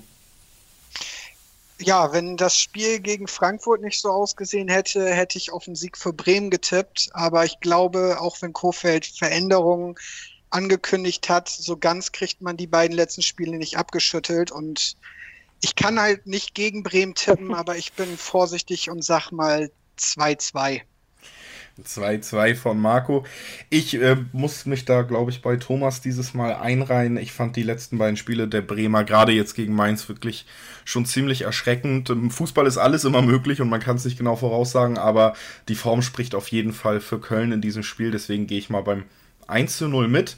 Bedanke mich bei euch beiden, dass ihr da wart. Danke Marco, danke Thomas. Bitte, ja. bitte, immer gerne. Bitte, bitte. Und äh, zum Abschied wünsche ich euch dann natürlich auch schöne Feiertage, froh, frohes Fest, äh, einen guten Rutsch ins neue Jahr, wo wir uns dann hoffentlich wiederhören werden. Danke, ja, dasselbe wünsche ich euch allen auch. Genau, und, alles Gute. Dankeschön. Äh, und an die Hörer gleich, die hören wir gleich hoffentlich noch wieder. Das war ja erst das sechste von neun Spielen, was wir besprechen wollen. Wir sprechen gleich über den Tabellenzweiten, über Borussia Mönchengladbach. Die müssen nach Berlin zu Jürgen Klinsmann. Bleibt also dran. Interception. Touchdown. Der Football Talk mit Sebastian Mühlenhof. Höre die aktuellsten News aus den NFL Divisions. Jede Woche neu auf meinsportpodcast.de. Willkommen zurück beim Bully Special auf meinsportpodcast.de. Wir sind beim siebten Spiel angelangt und das ist traditionell das Topspiel am Samstagabend 18.30 und das Topspiel findet in der Hauptstadt statt. Hertha BSC empfängt den Tabellenzweiten Borussia Mönchengladbach und dafür empfange ich einmal Marc Schwitzky von Hertha Base. Hallo Marc. Moinsen. Und einmal Olaf Nordwig vom Vollraute Podcast. Hallo Olaf. Hallo, moin moin. Moin, schön, dass ihr da seid. Wir fangen direkt mal bei Hertha an. Marc, zwei Siege in Folge, jetzt ein 1 zu 0 gegen Leverkusen. Ja, das Motto bei Hertha im Moment, pumpen, pumpen, pumpen. Läuft? Ach, okay, mal sehen, wie viele Zuhörer die Referenz verstehen werden. Ach, es war so schön und so traurig zugleich. Ja, lass uns nicht darüber reden, ne? sonst verquatsche ich mich. Ähm, ey, ja, es sind jetzt sieben Punkte aus drei Spielen, aus den letzten dreien. Mit äh, das erste Spiel unter Klinsmann hatte man ja auch noch relativ knapp, ähm, zumindest vom Spielverlauf her knapp, äh, gegen Dortmund verloren.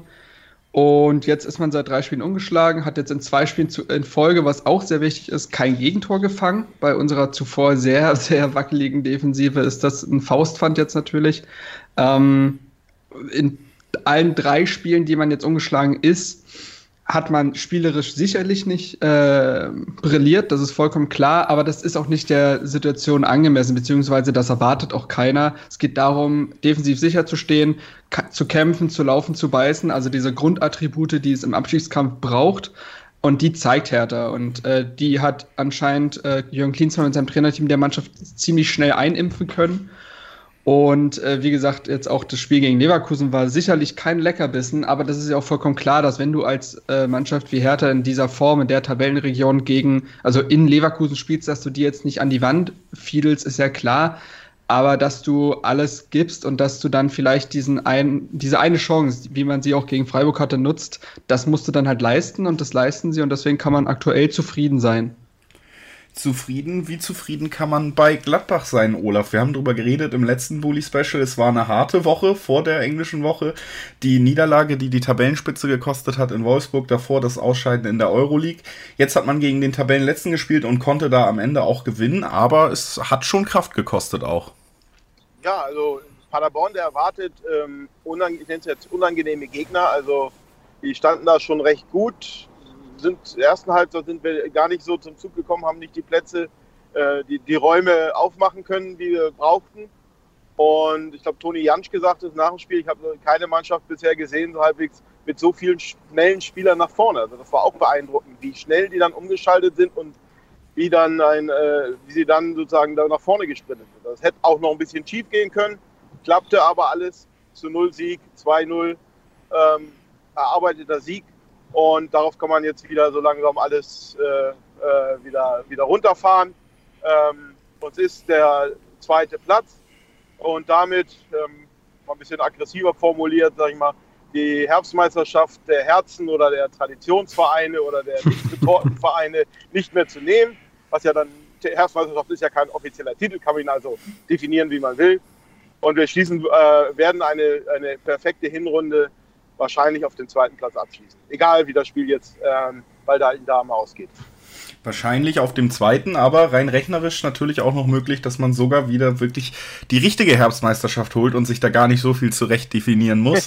ähm, wenn ein Sieg oder ein Unentschieden vielleicht sogar reicht, falls Leipzig sich eben nicht so gut schlägt an diesem Spieltag. Die spielen gegen den FC Augsburg, der ja auch sehr gut in Form ist.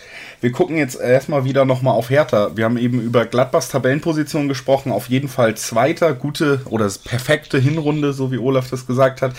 Berlin, wir wagen auch mal so ein bisschen den Blick zurück. Jetzt 13. mit 18 Punkten über die zwei Siege in Folge haben wir geredet. Man fängt sich so langsam, man zeigt Willen, man zeigt, dass der Trainer zumindest auf der mentalen Ebene funktioniert. Aber gerade mit äh, Jovic am Anfang ist auch einiges in die Hose gegangen. Wie bewertest du die Hinrunde aus ähm, Hertha-Sicht, Marc? Ui, ja, da sich auch kurz zu fassen, ist so eine Sache, ne? Also man hat sich ja, äh, Jovic war ja die Nachfolge von Paul Dardai, von dem man sich getrennt hat, weil man spielerisch mehr sehen wollte, natürlich auch erfolgreicheren Fußball spielen wollte, aber auch attraktiveren Fußball und diesen Schritt unter Dardai nicht gesehen hat, unter dem man sich zuletzt zweimal in Folge in der Tabellenposition auch verschlechtert hatte. Also diese, äh, das zu tun, diese Entscheidung, die finde ich nach wie vor nachvollziehbar, dass man gesagt hat, ey, wir sind jetzt stabilisiert, wir sind konsolidiert in der Liga, wir haben äh, wir haben eine solide Plattform und dafür danken wir dir, Paul, aber irgendwie geht es nicht weiter. Das habe ich auch gesehen und das fand ich auch legitim. Bitter ist dann halt, wenn, die, wenn das Erbe oder äh, die Nachfolge, in dem Fall Ante Czovic, halt so krachend scheitert. Also äh, Czovic ist ein toller Typ, aber es hat einfach nicht gereicht. Er wirkte überfordert, sowohl in der Öffentlichkeitsarbeit als auch im taktisch-personellen Bereich. Und äh, man hat ihm auch noch das Vertrauen geschenkt nach der ersten Krise. Dann hat er sich, hat man sich kurz rausgearbeitet und dann ist man wieder eingebrochen und dann halt äh, gab es ja diesen Offenbarungseid, dieses 0 zu 4 gegen Augsburg. Dann musste man die Reißleine ziehen. Dass es dann ähm, Jürgen Klinsmann werden würde, hat nun wirklich keiner gedacht. Man hatte sich erstmal so ein bisschen umgeguckt und gedacht, naja, vielleicht Bruno Labbadia oder sowas. Ähm, und dann wird es halt Jürgen Klinsmann, der sofort so ein ganzes Team da installiert hat, was dann wiederum durchdachter wirkte als irgendeine so äh, andere Trainer- und Feuerwehrmann-Lösung. Und wie gesagt, jetzt in vier Spielen sieben Punkte geholt nach der Auftaktniederlage gegen Borussia Dortmund, die jetzt in, äh, wo man jetzt auch weiß, dass die nicht so ganz verkehrt äh, Fußball spielen können, hat man jetzt dreimal nicht verloren. Ähm, zwei Siege geholt und sich dementsprechend jetzt auch zumindest ins untere Mittelfeld gearbeitet. Und das wird ja auch die Zielvorgabe sein, weiter zu klettern und möglichst irgendwie einen soliden Platz im Mittelfeld zu holen, sodass nicht so ganz so viel in die Brüche gegangen ist in der Saison. Und dafür ist jetzt durchaus das Fundament gelegt worden in den letzten Wochen und Spielen. Und deswegen kann man natürlich nicht sagen, dass ich zufrieden bin, weil wir als Hertha uns Fans und Hertha-Beobachter uns natürlich was ganz anderes ausgemalt haben, oben reinrutschen wollten. Und ich glaube, auch in dieser sehr chaotischen Bundesliga-Saison wäre das auch möglich gewesen, in die ersten sieben, acht Plätze zu kommen. Aber jetzt muss man es nehmen, wie es ist und äh, zumindest zeigt die Mannschaft, dass sie gewillt ist. Und deswegen muss man jetzt damit leben. Aber sicherlich ist man nicht zufrieden. Aber es geht jetzt zumindest wieder bergauf und die Rückrunde kann noch ganz viel entscheiden, was das Stimmungsbild angeht. Es geht bergauf bei der Hertha. Man ist zumindest in den Grundtugenden, die man ja immer wieder anspricht, sehr gut aufgestellt. Olaf, wenn es jetzt gegen die Hertha geht, die eben in dieser Verfassung ist, wie fit ist denn Borussia Mönchengladbach noch oder sieht man sich da eher jetzt doch nach der Pause? Das haben wir, glaube ich, auch letztes Mal schon thematisiert. Natürlich. Also bei uns, ähm, denke ich mal, ist jeder froh, wenn wir jetzt erstmal kurz äh, die Akkus wieder auftanken können mit den ganzen Erlebnissen, auch ähm, äh, der Europa League und alles. Ähm, hat doch geschlaucht, äh, hat man jetzt auch bei den Spielern zum Schluss gesehen, ähm, dass da so ganz die, die Topform nicht mehr da ist. Das Gute ist halt, wir können halt zurzeit wirklich auf den kompletten Kader zugreifen, hat man gesehen. Ich glaube, fünf Wechsel ähm, ähm, jetzt zum Spiel gegen, gegen Paderborn und das wird sicherlich noch der eine oder andere Wechsel wieder passieren ähm, gegen, gegen die Hertha und dann äh, sozusagen ein letztes Mal, ein letztes Hurra und, und nochmal sehen, äh, dass wir da auf jeden Fall die drei Punkte holen. Bevor wir zu den Tipps kommen vor diesem Spiel, das ist ja nun auch das letzte Bully-Special in diesem Jahr. Wir haben bald Weihnachten. Gebe ich äh, heute einfach mal jedem unserer Gäste die Chance, einen Weihnachtswunsch in Bezug auf seinen Verein zu äußern. Können wir ja mal bei Marc anfangen. Was wünschst du dir für die Hertha im neuen Jahr? Mm, keine Videos mehr mit Alisa Preetz? Nee. Ähm, nee, schwierig. Also Boah, also dadurch, dass das Sportliche immer so auch von, von dem Gegner auf dem Platz abhängt, ist das immer sehr schwierig. Ähm, ich glaube, was ich mir wünschen würde, ist jetzt mit diesen ganzen äh, Windhorst-Millionen und den Neustrukturierungen im Verein und so weiter, dass, dass man da einen kühlen Kopf behält und nicht zu, äh, nicht zu groß denkt, nicht zu sehr nach Namen giert, also ohne die Medienberichte äh, überbewerten zu wollen, aber mir ist es ein bisschen zuwider, wenn dann jetzt über eine Mario Götze irgendwie äh, diskutiert wird. Das ist eine Nummer zu groß irgendwie und eine Nummer zu, ja, wie gesagt, äh, namensversessen. Ich hoffe, dass weiter ruhig sportlich gearbeitet wird, dass man im Hintergrund auch schon daran arbeitet, äh, eine ordentliche Trainerlösung für den kommenden, ab dem kommenden Sommer zu finden, dass man die Kaderstellen, also Schwachstellen analysiert, ohne den halben Kader umstellen zu wollen, nur weil man die 200 Millionen jetzt da auf der Bank rumliegen hat. Also was ich mir wünschen würde, ist einfach einen ein gewisses Runterkochen der aktuell natürlich durch die Tabellenposition und so weiter sehr heißen sportlichen Lage und ein, ja, einfach einen kühlen Kopf im gesamten Management und dann sich quasi diese, dieses Geld wirklich konstruktiv zu nutzen, um diesen nächsten Schritt zu gehen, weil wir haben genug Beispiele im Fußball, wo viel Geld reingepumpt wurde und dann doch nicht das rauskam, was man wollte, eben weil es zu hektisch wurde. Deswegen würde ich mir einfach äh, einen kühlen Kopf im Verein wünschen. Fromme Wünsche auf der einen Seite. Olaf, wie sieht's aus, wenn man so eine Hinrunde spielt? Was wünscht man sich da im neuen Jahr? Eine äh, vergleichbare Rückrunde. Also das war die letzten beiden Jahre unser, unser Problem. Wir sind ja auch letztes Jahr ganz gut äh, in die Saison gestartet, Hinrunde, und hatten dann noch damals unter Dieter Hacking dann eine ziemlich äh, bescheidene Rückrunde und konnten uns gerade noch in die europäischen Ränge sozusagen retten. Also von daher, wenn wir einfach nicht solche Dellen, so eine große Delle wieder haben wie letzte Rückrunde, sondern und die Rückrunde davor sozusagen, sondern kontinuierlich weiterarbeiten, vielleicht gleich punkten, vielleicht dann auch mal äh, in Leipzig und so ähm, ähm was, was holen. Also da, wo wir es bisher noch nicht so geschafft haben, das wäre einfach ein bisschen simpler, einfacher und äh, leicht zu erfüllender Wunsch, hoffe ich doch. Das hoffe ich auch. Ich hoffe, eure Wünsche gehen in Erfüllung. Als erstes fangen wir, bevor wir uns verabschieden, machen wir natürlich auch noch den Tipp. Marc, was glaubst du, wie geht's aus?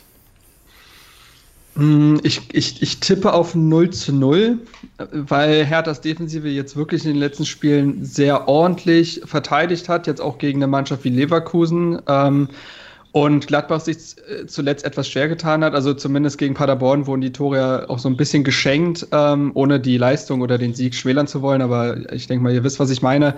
Ähm, deswegen wird Hertha, glaube ich, auch gegen Gladbach versuchen, defensiv gut zu stehen und dann zu kontern. Aber in den letzten beiden Spielen sind die Tore auch etwas glücklich gefallen, die jeweiligen Siegtore. Und wenn dann alles normal läuft, könnte das ein 0 zu 0 werden und Hertha hält die Serie und dann wäre man auch äh, recht zufrieden. Olaf, wie zufrieden wärst du mit dem 0-0 und was glaubst du, wie geht es am Ende aus? Also, wenn wir jetzt da 0-0 holen, würde ich nicht, nicht jammern. Also, das wäre natürlich okay, mit der, ähm, so, um die Saison abzuschließen. Aber ich glaube einfach, dass wir da nochmal noch mal eine Schippe drauflegen können. Und ähm, wieder, wenn man das 1 0 nochmal äh, gegen Paderborn sieht, wo wir ja hervorragend angelaufen sind und den Gegner so unter Druck gesetzt haben, dass der gar keine andere Wahl hat, einen Fehler zu machen. Wenn wir das gegen die Hertha auch schaffen, dann gewinnen wir das Spiel am Ende mit 3 zu 0. Und dann ist die bisschen mehr Ruhe Hui. in Berlin. ja, ich, ich, bin heute schon in Weihnachtsstimmung und ein äh, bisschen, bisschen optimistisch oder es aggressiver, sag ich mal, in meinem. Aggressiver Optimist. Das sei dir gegönnt, das sei dir gegönnt nach der Hinrunde. Danke. Ja, dann haben wir die Tipps eingesammelt von euch. Ich glaube auch, es wird relativ zäh werden, wie viele Spiele vor der Winterpause jetzt noch, weil viele Mannschaften auch nicht mehr in Top-Verfassung sind, sich Richtung Pause bewegen. Denke, so ein individueller Moment könnte dann auch das Spiel entscheiden und tipp deshalb jetzt sage ich mal ein 0 zu 1 für Gladbach in diesem Spiel. Bedanke mich bei euch, dass ihr da wart. Danke Marc, danke Olaf. Sehr gerne. Wünsche euch ja. beiden wunderschöne Feiertage, einen guten Rutsch ins neue Jahr. Dito. Wünsche ich dir auch. Das ist lieb, Dankeschön. Und wir hören uns gleich wieder, wenn wir über Fortuna Düsseldorf gegen Union Berlin reden. Bleibt also dran, bis gleich.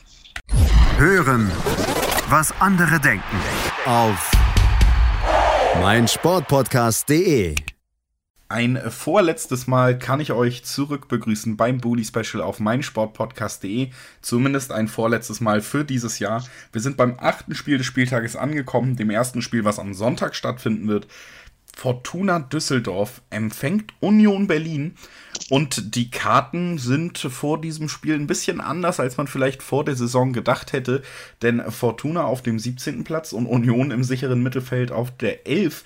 Das Ganze bespreche ich mit meinem Kollegen von 90 Plus, Christoph Albers. Hallo Christoph, schön, dass du nochmal in dieser Sendung auftauchst. Ja, wie gesagt, ich lasse mich da ja nicht lumpen zum Jahresabschluss gleich im Doppelpack. Ähm, mir, mir macht das immer wieder Spaß, deshalb sehr, sehr gerne. Das freut mich natürlich auch zu hören. Freuen dürfte es auch die Union-Fans, was ich gerade gesagt habe. Man steht im sicheren Mittelfeld. Elfter Platz, 20 Punkte, eine sehr ähm, stabile Hinrunde gespielt. Ich habe es hier schon öfter angesprochen, wenn wir über Union geredet haben. Ein Team, was erst mit Underdog-Fußball sich die ersten Punkte erkämpft hat, jetzt aber wirkt, als würden sie sich immer besser auch spielerisch an die Bundesliga gewöhnen. Ja, es scheinen sich auch mehr und mehr Spieler so ein bisschen frei zu schwimmen und ähm, das zahlt sich dann aus. Also gerade in Sebastian Andersson, für den ist jetzt zum Beispiel auch die erste Bundesliga-Saison, es blüht richtig auf, Markus Ingwarzen, also gerade die Stürmer kommen gefühlt immer besser rein. Ähm, ich finde es auch sehr schön, wie Union die einsetzt. Ich bin ja auch, auch ein Fan davon, viele Offensivspieler auf dem Platz zu haben und ähm, Urs Fischer traut sich da eine ganze Menge und ähm, das zahlt sich irgendwo auch aus. Also ähm, wenn ich jetzt zurückdenke, so an die ersten Auftritte, auch gerade zum Beispiel gegen Borussia Dortmund, wo, er, wo man ja so einen absoluten Überraschungssieg einfahren konnte, ähm, dann denke ich, ist das schon ein Fortschritt und ähm, spricht eigentlich für die Entwicklung der Mannschaft. Und ich glaube, ähm, das glaube ich, kann man auch übers, übers gesamte Jahr 2019, wo wir jetzt ja mal so in Rückblickstimmung sind, auch über Union Berlin sagen, dass sie sich weiterentwickelt haben und ähm, dass das jetzt irgendwo der krönende Abschluss ist, dass man so gut am Jahresende dasteht und frohen Mutes in die Rückrunde gehen kann. Und das ist, finde ich, eine großartige Leistung für Union Berlin. Aber, und da kommt man vielleicht dann auch schon fast zum Gegner, bei Fortuna Düsseldorf hat man es auch gesehen. In der ersten Saison Bundesliga kann sowas gut funktionieren. Die Frage ist, wie nachhaltig so eine Entwicklung ist. Und das muss man dann eben im zweiten Jahr auch bestätigen. Und ich glaube, das ist die große Herausforderung. Und deshalb traue ich es Union Berlin auch zu, dass sie auch in der Rückrunde gut funktionieren und in der Liga bleiben. Also gute Ausgangssituation, obwohl das letzte Spiel für Union ja dann doch verloren ging. 2 zu 0 gegen die TSG aus Hoffenheim, die selber eigentlich in schwacher Form angereist war. Ähm, also die Stimmung hätte noch ein bisschen besser sein können vor diesem letzten Spiel dieses Jahr. Ja, also ich meine, lustigerweise haben wir ja vorhin schon so am Rande über dieses Spiel gesprochen, als wir über Hoffenheim gesprochen haben. Ähm, auch für mich war das durchaus überraschend, dass Union Berlin ähm, da verloren hat. Also ich hätte gedacht, dass die Lage ihnen durchaus liegt, auch Hoffenheim als Gegner ihnen durchaus liegt. Ähm, aber da muss man vielleicht dann auch einfach feststellen, dass sie, wenn sie nicht der klare Underdog sind, und das waren sie vielleicht auch in diesem Spiel gegen formschwaches Hoffenheim nicht, dass sie dann so ein bisschen zu kämpfen haben. Und äh, man hat es ja auch schon gesehen, auch gegen Paderborn, wo sie sogar der Favorit waren, denke ich, haben sie nicht gewonnen. Also ähm, da, da sind so gewisse Tendenzen zu erkennen und ähm, vielleicht ist, ist das denn die Schwäche dieses Teams, ähm, was sich denn zum Beispiel auch wie bei Fortuna Düsseldorf in diesem Jahr so ein bisschen ähm, ins Gegenteil verkehren könnte. Und ich glaube auch jetzt gegen Fortuna Düsseldorf ist Union Berlin aufgrund der deutlich angenehmeren Situation ähm, Favorit und ich bin sehr gespannt, ob sie damit fertig werden. Du hast jetzt schon ein paar Mal den Gegner angesprochen. Das Ganze findet in Düsseldorf statt. Fortuna empfängt Union eben. Lass uns über die Gastgeber reden. 17. Platz, 12 Punkte. Zuletzt auch eine 3 zu 0 Niederlage gegen Augsburg. Es läuft im Moment überhaupt nicht. Es gibt so ein paar Teams. Wir werden gleich im Anschluss zum Beispiel über eine sprechen, was ich auch die, in die Kategorie zähle, nämlich die Eintracht aus Frankfurt, die Ende dieser, dieser Hinrunde wirken, als wären sie stehen K.O. Ich finde aber, kein Team trifft dieser Begriff besser im Moment als Fortuna, die wirklich in den letzten Spielen ja erschreckend passiv waren. Ja, absolut. Also, wenn man sich auch die ganze Hinrunde von Fortuna Düsseldorf anguckt und diese Formkurve einfach mal nimmt äh, von den Tabellenplätzen, dann ist es wirklich eine gerade Linie, oder was heißt eine gerade Linie? Ja, es geht stetig bergab und jetzt sind sie am 16. Spieltag, also kurz vor dem Weihnachtsfest, erstmals ähm, auf dem 17. Tabellenplatz, also erstmals auf einem direkten Abstiegsplatz. Und das ist natürlich schon an sich ziemlich bitter. Auch gerade auf einem Abstiegsplatz will man natürlich nicht in die Winterpause gehen. Und wenn man richtig Pech hat, dann kann der SC Paderborn, der sogar noch eine bessere Tordifferenz hat, ähm, sogar noch an ihn vorbeiziehen. Das heißt, dass sich dieser Trend dann fortsetzen würde und dass man dann sogar auf den letzten Platz in die Winterpause geht. Also das wäre, finde ich, schon sehr heftig. Aber wenn man darüber gerade mal spricht, dann ist es natürlich auch hart zu sehen, dass die Fortuna die schlechteste Tordifferenz der Bundesliga hat mit minus 19. Und das liegt eben auch daran, dass man zuletzt, wenn man mal in Rückstand liegt, eigentlich kein Halten mehr gefunden hat. Ähm, gegen Augsburg jetzt zuletzt 3-0 verloren, gegen Leipzig 3-0 verloren, gegen Dortmund sogar 5-0 verloren. Und stets hatte man den Eindruck, dass die Mannschaft nach den Rückständen einfach aufgibt, dass sie sich nicht wieder zusammenraufen kann, dass sie keinen Zugriff mehr findet. Und ähm, da sollten echt die Alarmglocken ganz laut läuten weil das sind eigentlich so Eigenschaften, die Teams, ähm, die am Ende abgestiegen sind, fast immer begleitet haben. Und ähm, da muss man dann sagen, kommt noch die Mentalität und diese schlechte Stimmung ähm, zu der ohnehin, denke ich, fehlenden Qualität dazu. Und dann wird es sehr, sehr schwer in der Bundesliga zu punkten. Aber man muss sicherlich auch sagen, dass gerade im Vergleich zur letzten Saison die Kaderqualität deutlich nach unten gegangen ist. Also das würde ich schon sagen. Und äh, wir können auch tagesaktuell darüber reden. Es gibt die Vertragsverlängerung mit Funkel als Trainer, die ist gebunden an den Klassenerhalt, erneut wie schon letztes Jahr, als sein Vertrag verlängert wurde.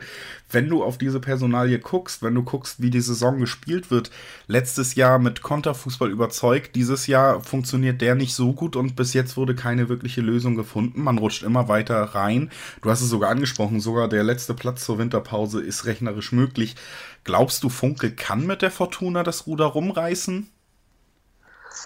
Schwer zu sagen. Also ich glaube erstmal, dass es sehr vernünftig ist, den äh, Verbleib an die Klasse zu knüpfen. Ich glaube, in den seltenen Fällen ist es sinnvoll, mit dem Abstiegstrainer runterzugehen, ähm, einfach auch, um da dann ein neues Projekt anzustoßen. Und ich glaube, das bräuchte die Fortuna in dem Fall dann auch. Ähm, tue mich ehrlich gesagt schwer, mir vorzustellen, wie Friedhelm Funkel das Ruder wirklich rumreißen will.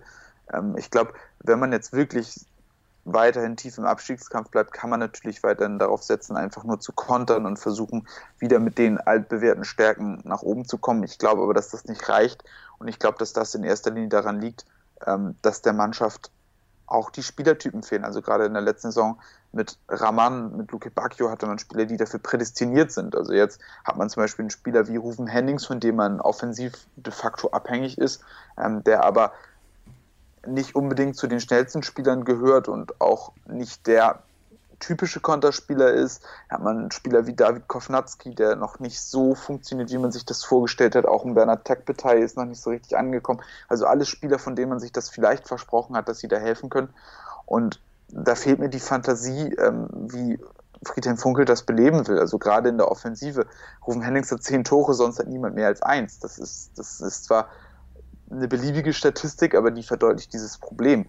Und ähm, er hat ja schon viel ausprobiert. Er hat mit einer Dreier- bzw. Fünferkette gearbeitet, er hat mit einer Viererkette gearbeitet, in 4-4-2, 4-2-3-1. Er hat viel variiert, aber wirklich rumgekommen ist dabei nichts. Und ich glaube, ähm, so viele Wechsel in so kurzer Zeit ähm, stehen meistens dafür, dass dem Trainer auch die Lösungen langsam ausgehen. Und ich fürchte, dass das auf Friedhelm Funkel in dem Fall auch durchaus zutreffen könnte. Ich bin gespannt, was sie im Winter tun werden, aber ich glaube, so mit dem Setup, wie es jetzt da herrscht, ähm, wird da kein Turnaround möglich sein. Da fehlt mir die Fantasie. Ähm, das Einzige, was ihn vielleicht am Leben halten könnte, ist, dass der Abstand ähm, weiterhin kurz bleibt, dass die anderen Teams auch patzen und dass man immer irgendwo noch dran ist, aber die wirkliche spielerische Wende sehe ich mit dem Kader, wie er so ist, nicht kommen. Also gute Chancen für Union, sogar mit 23 Punkten in die Winterpause zu gehen. Das höre ich da, denke ich, schon raus, wenn wir über beide Mannschaften sprechen. Und höchste Zeit für, äh, für Fortuna, dass es in diese Pause geht, um sich dann doch nochmal neu zu sortieren und vielleicht auch wieder Kräfte neu aufzubauen, die in den letzten Spielen wirklich sichtbar am Schwinden waren. Ich frage ja normalerweise nach dem Weihnachtswunsch, den haben wir mit dir aber schon erledigt, äh, mit dem BVB in, im ersten Take, den wir heute aufgenommen haben, zusammen. Und Deshalb äh, belassen wir es mal dabei. Wer Christophs Weihnachtswunsch hören möchte, kann einfach nochmal an den Anfang der Folge zurückspulen. Äh, erstes Spiel, was wir besprochen haben, TSG BVB, denn du bist ja auch mein Partner bei BVB auf meinsportpodcast.de, dem BVB-Podcast. Ich äh, sag danke, dass du da warst und äh, bevor ich dich gehen lasse, hätte ich auch diesmal wieder noch den Tipp gerne. Was glaubst du, wie geht das Spiel aus? Ja, ich glaube, ich habe es schon durchklingen lassen. Ähm, ich erwarte nicht allzu viel von der Fortuna. Ähm, ich sage 0 zu 2. Ich glaube nicht, dass Fortuna Düsseldorf ein Tor schießt. Und ich glaube, sobald Union Berlin es irgendwo geschafft hat, den Widerstand zu brechen, werden sie auch noch ein zweites nachlegen. Mehr schaffen sie, glaube ich, nicht. Da fehlt mir die Fantasie. Also es wird nicht wieder 0 zu 3 wie in den letzten beiden Spielen, aber 0 zu 2. Ja, ähm, denke ich, kann man tatsächlich so mitgehen. Ich glaube aber, Rufen Hennings trifft doch mal wieder und es wird tatsächlich ein 1 zu 2 und damit eine sehr befriedigende Abschluss in der Hinrunde für Union. Ein sehr unbefriedigender für Fortuna Düsseldorf. Und äh, so wäre mein Tipp. Und jetzt äh, ja, bedanke ich mich, dass du da warst nochmal, Christoph. Dankeschön. Sehr gerne.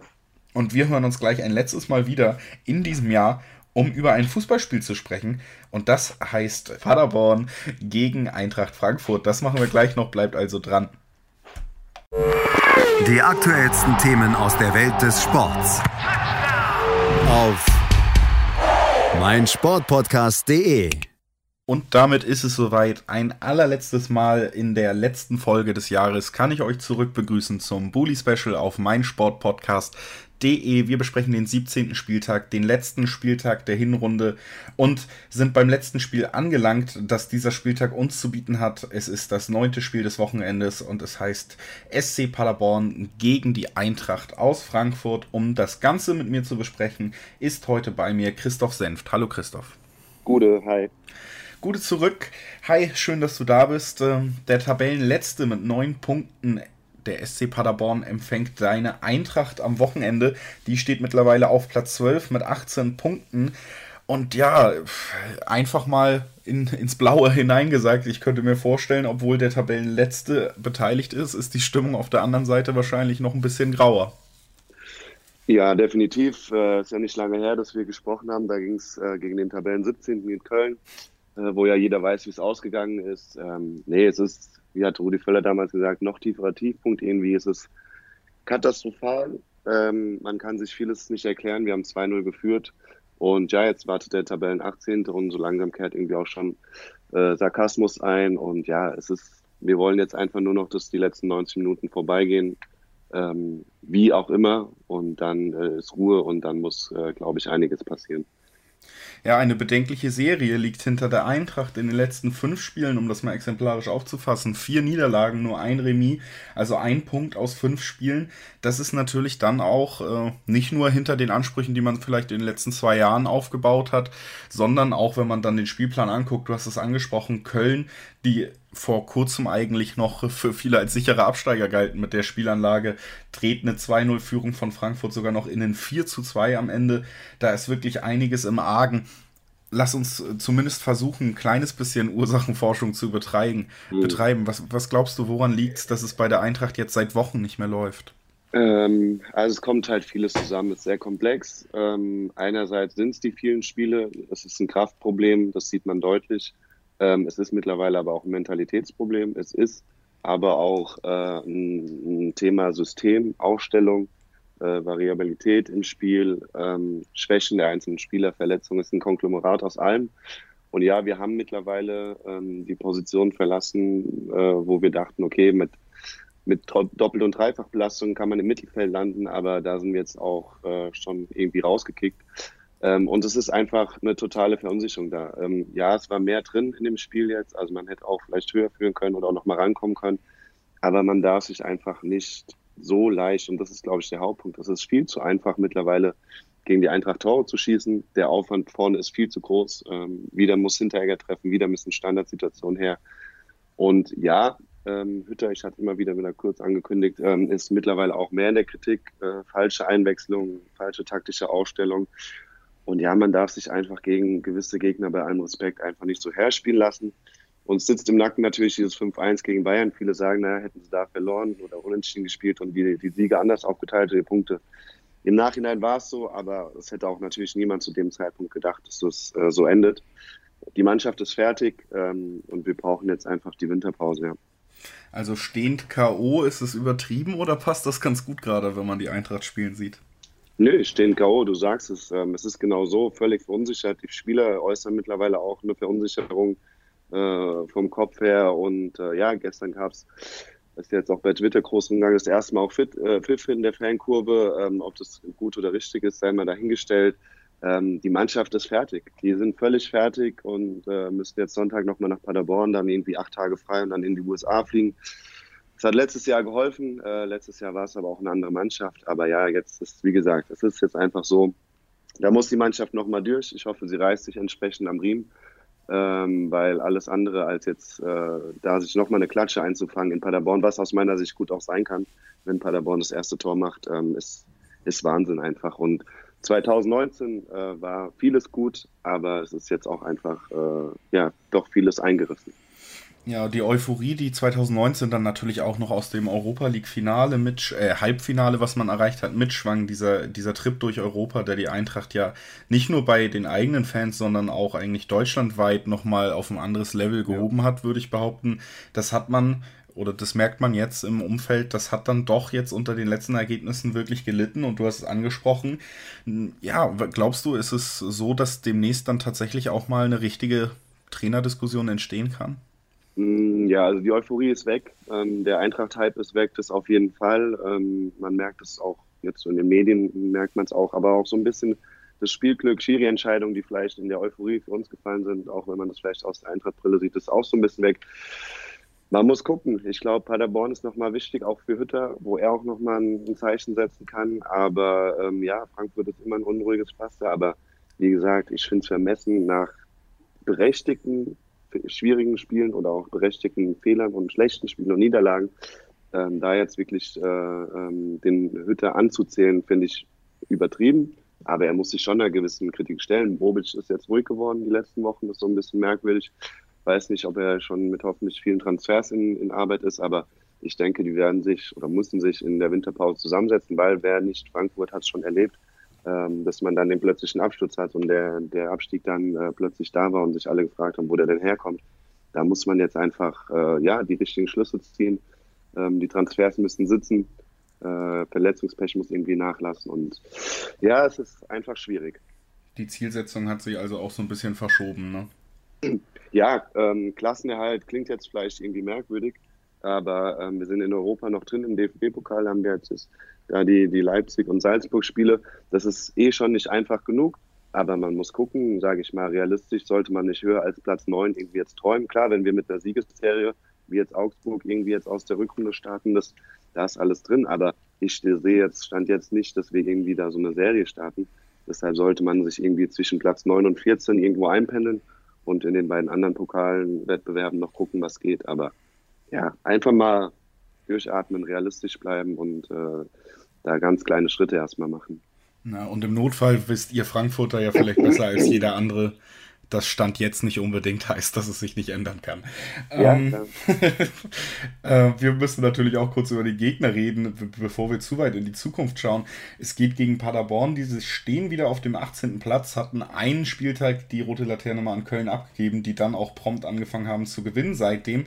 Jetzt ein 2-0 gegen Gladbach und auch da haben sie wieder bewiesen, dass sie zu Recht auf der Tabellenposition stehen, weil sie nicht in der Lage sind, gute gute Leistung in Punkte umzumünzen. Sie haben aber auch wieder bewiesen, dass sie in Phasen des Spiels mit jedem Bundesliga-Verein und Gladbach ist äh, Tabellenzweiter, punktgleich mit dem ersten mithalten können. Wenn man am Ende das nicht in Zählbares verwertet, dann wird das nichts und deswegen denke ich auch, dass Paderborn sehr schweren Stand hat und haben wird. Aber was beeindruckend ist, das muss man einfach herausstellen, ist, dass Paderborn mit wehenden Fahnen dann untergeht. Man hält am Spielsystem fest, man hält am Trainer fest, da gibt es keinerlei Unruhe, man hört auch nicht von allzu viel Unzufriedenheit. Es ist, wie es ist, könnte man sagen, aus Paderborner Sicht. Also eine Einstellung, die viel auch von Druck befreit in jedem Spiel und dies für mich zumindest auf den zweiten Blick, wenn man sich von Punkten und Tabellenpositionen entfernt, dafür sorgt, dass Paderborn auch in jedem Spiel ein ernstzunehmender Gegner ist und man dann nicht davon ausgehen kann, dass man den Tabellenletzten so einfach mal mitnimmt. Wie siehst du das vor diesem Spiel? Sehe ich vollkommen genauso, weil letztendlich ähm, Paderborn hat natürlich nicht mit dem Aufstieg gerechnet. Äh, gerechnet. Es ist mehr oder weniger ein Bonusjahr, sage ich mal, und so nehmen sie es ja auch an. Und es ist natürlich was völlig anderes, wenn du in jedes Spiel befreit reingehen kannst. Äh, du hast eine Riesensicherheit hinter dir. Du kannst befreit ausspielen und ich glaube, das ist genau das, was du gesagt hast. Sie waren bisher in den Großteil der Spielen gegen die Großen, Dortmund die erste Halbzeit, aber jetzt auch gegen Gladbach, super im Spiel und das sind alles Argumente, was jetzt einem als Eintracht-Fan Angst machen sollte, ähm, weil die bestimmt mit einem ganz anderen Standing, auch wenn sie von der Tabelle her und den Punkten weit weg, noch weit weg sind von der Eintracht, ganz anders in das Spiel reingehen werden. Äh, Baumgart wird sich, wird wahrscheinlich einiges nochmal ähm, motivieren und mobilisieren damit er im letzten Spiel äh, die, die Bude brennt sozusagen. Und ja, das ist genau das, was einem Angst macht ähm, und wo man als Eintracht-Fan Sorge haben sollte. Bevor wir uns dann dem Tipp zuwenden vor diesem nicht so einfachen Spiel, machen wir es äh, wie bei allen anderen vorangegangenen Takes auch so, dass unser Gast natürlich auch einen Weihnachtswunsch äußern kann in der letzten Folge des Jahres. Und das ist eine ganz einfache Frage oder vielleicht eine schwere, kommt drauf an, wie gut du darauf vorbereitet bist, dass ich dich damit jetzt überrumpel. Was wünschst du dir im neuen Jahr von der Eintracht? Boah, ein Wunsch ist bei uns fast schon zu wenig, aber ich wünsche mir äh, Kontinuität und einen sicheren Mittelfeldplatz. Also Besinnlichkeit im Sinne des ja. Festes. Ja, natürlich. Das passt sehr gut. Dann lass uns noch tippen, wie das Spiel am Ende ausgehen wird. Was glaubst du? Ja, auch schwierig. Ich will nicht gegen die Eintracht tippen. Äh, nehmen 0-0 mit. Ein bitteres 0-0. Kann ich mir tatsächlich auch gut vorstellen. Es zieht sich einfach durch, dass Paderborn sich auch für gute Leistungen nicht wirklich belohnen kann. Es ist aber so, dass ich in diesem Spiel jetzt auch nicht die Eintracht als klaren Favoriten sehen würde aufgrund der letzten Wochen. 0-0 würde ich dann einfach mal mitgehen. Es wird nicht das schönste Spiel des Wochenendes. Ich glaube, da sind wir uns auch einig. Ähm, du wirst es trotzdem gucken als Fan, davon gehe ich aus. Ja. Äh, und äh, damit äh, sind wir dann am Ende der Spielbesprechung angelangt. Erstmal natürlich danke an dich, Christoph, dass du da warst. Sehr gerne. Und damit sind wir dann auch am Ende des Bully Specials zum 17. Spieltag angekommen und beenden diese wunderschöne Sendereihe für dieses Jahr. Wir hören uns nächstes Jahr nach der Winterpause wieder. Hoffentlich auch mit dir, Christoph, hoffentlich mit vielen anderen Gästen, die heute da waren, wieder und neuen Gästen. Wenn ihr Lust habt, meldet euch einfach bei mir auf Twitter oder auch per Mail. Ich habe das in die Shownotes geschrieben, wie ihr mich erreichen könnt, wenn ihr mal hier für euren Verein im Bully Special eure Expertise abgeben wollt. Und dann bleibt mir zum Ende natürlich nur noch auch nochmal allen Hörern zu danken, allen Experten zu danken, die hier immer wieder auftauchen, zu hoffen, dass ihr alle wunderschöne Feiertage habt und gut ins neue Jahr kommt. Und damit äh, verbleibe ich erstmal und freue mich, wenn wir uns im neuen Jahr alle wieder hören. Tschüss und bis bald. Bully Special. Die Vorschau auf den Bundesligaspieltag auf meinsportpodcast.de. Die komplette Welt des Sports. Wann und wo du willst. Auf meinsportpodcast.de.